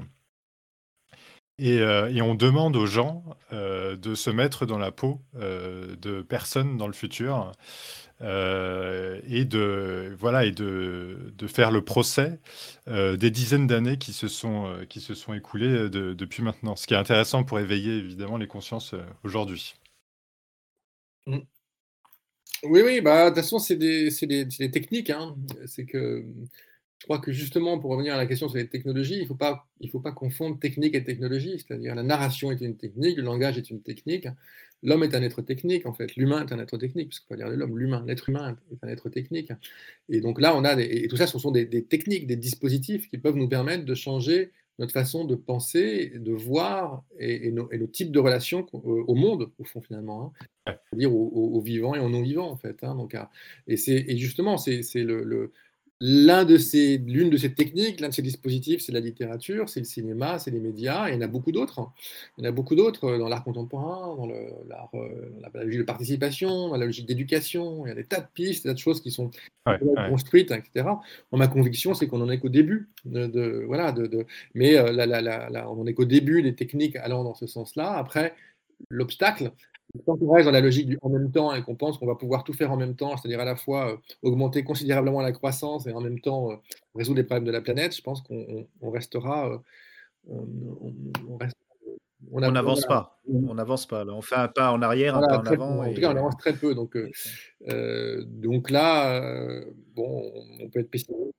L'imaginaire a son rôle à jouer dans tous ces dispositifs pour, euh, pour faire naître les, les actions, même auprès des politiques. Puisque les politiques euh, citent de plus en plus l'imaginaire, des fois, pour le Bah, oui, oui, inverser euh, euh, à leur. euh, à leur, euh, à Ouais, leur après, profit, il, donc, euh, il- il le cite, mais euh, Oui, moi oui, j'ai oui. toujours la Mais bon. question de est-ce que vraiment ça les intéresse ou ils font ça juste pour. Ah bah, Elon Musk, à la base, il est intéressé. Hein, Et voilà, euh, et c'est- et c'est un homme politique puisqu'il agit sur, euh, sur la société, même, même au-delà des frontières. Donc, euh, quelque part, il faut, il faut le surveiller, hein, quelque part, hein, sans, sans méchanceté de ma part. hein. Mais Ouais, non, Elon, euh, effectivement. on n'est pas méchant, t'inquiète. Est-ce que non, mais c'est vrai. euh, Vas-y. euh, Non, j'allais demander, est-ce que les uns les autres, vous avez une nouvelle question que vous voudriez soulever? Parce que sinon, je, pro- je propose que on, on en termine là. Le hachoir euh, Oui, des deux heures est passé. Non, moi, Ah non, non, c'est... Moi, j'aimerais juste, Non, juste mais un tout petit point très court euh, qui, qui- qui- par rapport à ces questions de, de- de fiction, parce que c'était le sujet au fond, hein, l'environnement et les fictions de l'imaginaire. Euh, moi, j'ai été très, très marqué par euh, la lecture. J'ai mis beaucoup de temps à lire de, de L'Arbre-Monde de Richard Powers, dont j'ai parlé tout à l'heure. Et ce qui m'a fasciné, en fait, c'est que on a affaire là à un auteur de littérature blanche, c'est-à-dire quelqu'un qui est considéré comme Welbeck euh, ou comme beaucoup d'autres, comme appartenant à la littérature la plus classique, la plus, celle qui n'appartient pas au monde de l'imaginaire. Et, et en fait, toutes les descriptifs, toutes les mises en scène qu'on a par rapport au rapport à l'arbre et à la multitude des arbres fait parler l'imaginaire. Voilà, c'est un truc fou en fait, c'est que, c'est que au cœur même de la littérature blanche, on voit en fait aujourd'hui que le réel est mieux servi par l'imaginaire parce que tout simplement, il montre à quel point ce qu'on pensait impossible est possible. Hein, euh, aujourd'hui, euh, j'ai aussi en tête le, livre de Vinciane Després qui s'appelle Autobio- Autobiographie d'un poulpe, euh, où elle- où elle va chercher en fait le- un texte d'Ursula K. Le en fait par rapport à des fourmis qui seraient communicantes. En fait, on se rend compte que, que euh, moi j'ai fait le parallèle avec le film euh, Premier Contact de Denis Villeneuve euh, avec les heptapodes. En fait, donc, et ce que moi aujourd'hui me fascine littéralement, c'est qu'on se rend compte que paradoxalement, l'un des meilleurs passages vers le réel et un nouveau type de rapport au réel passe par l'imaginaire. Qu'on prenne la littérature blanche, qu'on prenne les, films, etc. On se rend compte que là, il y a une puissance extraordinaire parce qu'effectivement, on est dans une phase de transformation où les valeurs doivent se transformer, doivent changer, et, où donc euh, se contenter, soi-disant, de ce qui est réaliste est un piège, voire une impasse. Ça me fait penser au, roman Kra euh, d'Arduchen dans les ruines de Limbre de John Crowley, où on suit, euh, je ne sais pas si vous l'avez lu, on suit une, une corneille à travers les âges. Et, euh, et, donc à la fois, il y a un côté très, très réaliste, puisque, puisqu'en fait, je pense que ça va de disons, de l'Antiquité, voire la préhistoire, euh, jusqu'à un futur, euh, un futur proche. On voit l'évolution de l'humanité à travers, le regard très, à la fois très simple et en même temps euh, très, imprégné de, mythologie d'une, d'une corneille. Et, et, voilà, je trouve que c'est. Enfin, il y a un côté presque animalier, documentaire animalier parfois, quand on lit ce, bouquin. Et en même temps, ça dit énormément de choses euh, de l'évolution de l'humanité. Oui, parce qu'il y a un truc qu'on n'a pas évoqué, c'est que est-ce qu'on donne souvent la parole de l'environnement lui-même qui serait, euh, mais externe à l'humain lui-même? Est-ce qu'il y a eu beaucoup d'œuvres qui, euh, qui prennent ce, ce contrepoint-là Ouais, N.K. Jemisin, elle fait, elle, enfin, elle fait parler elle fait agir euh, donc le père terre dans, dans, la terre fracturée. Et c'est pour dire à l'humanité, bah écoute, tu m'as cassé les pieds, bah, bah maintenant c'est moi qui vais te casser les pieds, dis bonjour à ton extinction, et hop là c'est parti, tu vois. Sans Eurodone aussi, hein, sans spoiler toujours. Oui, oui, oui, non mais c'est ça. Hein. Quand c'est pas quand c'est pas une IA, bien sûr. Hein, vraiment un... non non mais t'as vraiment un côté la terre, enfin la terre personnifiée s'énerve, enfin s'énerve. Oui, si, est dans une colère absolument noire contre, contre l'humanité et décide de la et décide de la détruire quoi, vraiment, et mmh elle y va, elle lui envoie pas, deux mecs avec un couteau et un mec avec une cuillère, hein, elle y va quoi. Ouais, donc on peut supposer que les, les dinosaures ont fait la même chose et qu'il a fallu envoyer un caillou, quoi. Non, non, mais c'est le une tendance récente, hein, parce que mine de rien, Geneville, c'est c'est assez récent. Autour d'un poulpe, c'est tout récent. Ça va avec les idées de Baptiste Morisot. L'arbre monde fait exactement ça par rapport aux arbres, au fond. Hein. Montrer comment, au fond, les, mmh arbres communiquent réellement entre eux, simplement, c'est une autre temporalité.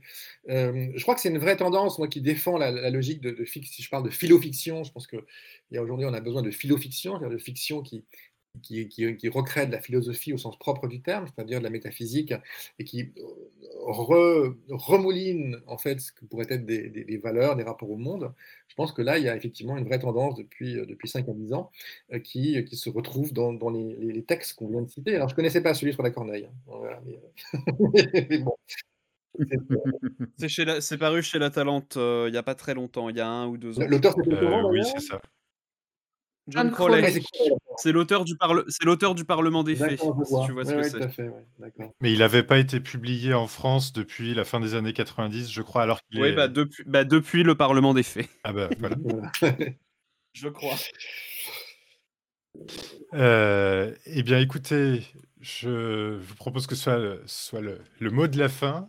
Euh, merci à nous tous, à vous tous de nous avoir écoutés. Merci vivement. Merci à nous tous. Et merci à nous tous, exactement. Quel lapsus. Très autocentré.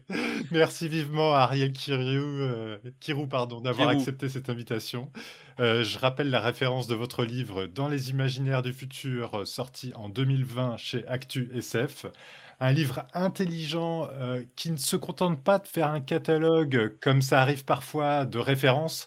Il y a vraiment la construction d'un propos sur euh, la comparaison des différents imaginaires du, futur que nous proposent euh, les fictions avec des exemples clés qui sont mis en avant d'ailleurs à, la fin du livre. Ariel, vous, vous mettez en avant quelques frustrations sur le fait que vous pouviez du coup pas parler de toutes, les, toutes les références que, dont vous auriez voulu parler. Euh, donc en tout cas, un livre que euh, je vous recommande euh, chaudement et qui était parfait en plus pour préparer cette émission. Merci évidemment à nos Lisez aussi, euh, Oui. Dariel, lisez aussi l'ABC Dick, parce que Oui. si vous aimez bien Ouais. Philippe K. Dick et que vous avez aimé dans Les Imaginaires du Futur, bah, c'est vachement bien. Gentil. Tout Oui, Ariel. bah, Tout Ariel est bien. C'est à un moment donné, ouais. On oui, oh non, mais disons qu'à un moment donné, j'ai essayé de mettre ça sur, sur papier, donc c'était- sympa. Le Covid a aidé. C'est un travail euh, extraordinaire. Honnêtement, euh, moi, j'étais, j'ai, tra- travaillé le livre euh, Les Imaginaires du futur pour cette émission. Je suis, euh, je, je vous l'avoue, j'étais, j'étais angoissé euh, de te rencontrer parce que c'est tellement brillant que ça m'a vraiment, euh, ça m'a bouleversé. Et puis il y a beaucoup de choses, euh, effectivement, des références culturelles qui sont extrêmement intéressantes. Et le propos, oui, je, je te rejoins complètement, Merci. miroir. C'est fabuleux. C'est ça. un peu exagéré, je pense, mais bon. Mais... Ah non, non, non, je- je suis encore sous le coup du, tu vois, du... C'est les trucs Ouais, Winnie, elle était angoissée hein, de te rencontrer. Hein. On Ah ouais, j'ai beaucoup de plaisir. C'est à la fois du plaisir et, euh, et de la peur parce que vraiment, j'ai j'ai été vraiment frappé par ce bouquin et j'ai adoré, franchement. Il a- c'est- il parfait. Il a le défaut d'être un peu long, voilà. Mais, mais apparemment, il est bien.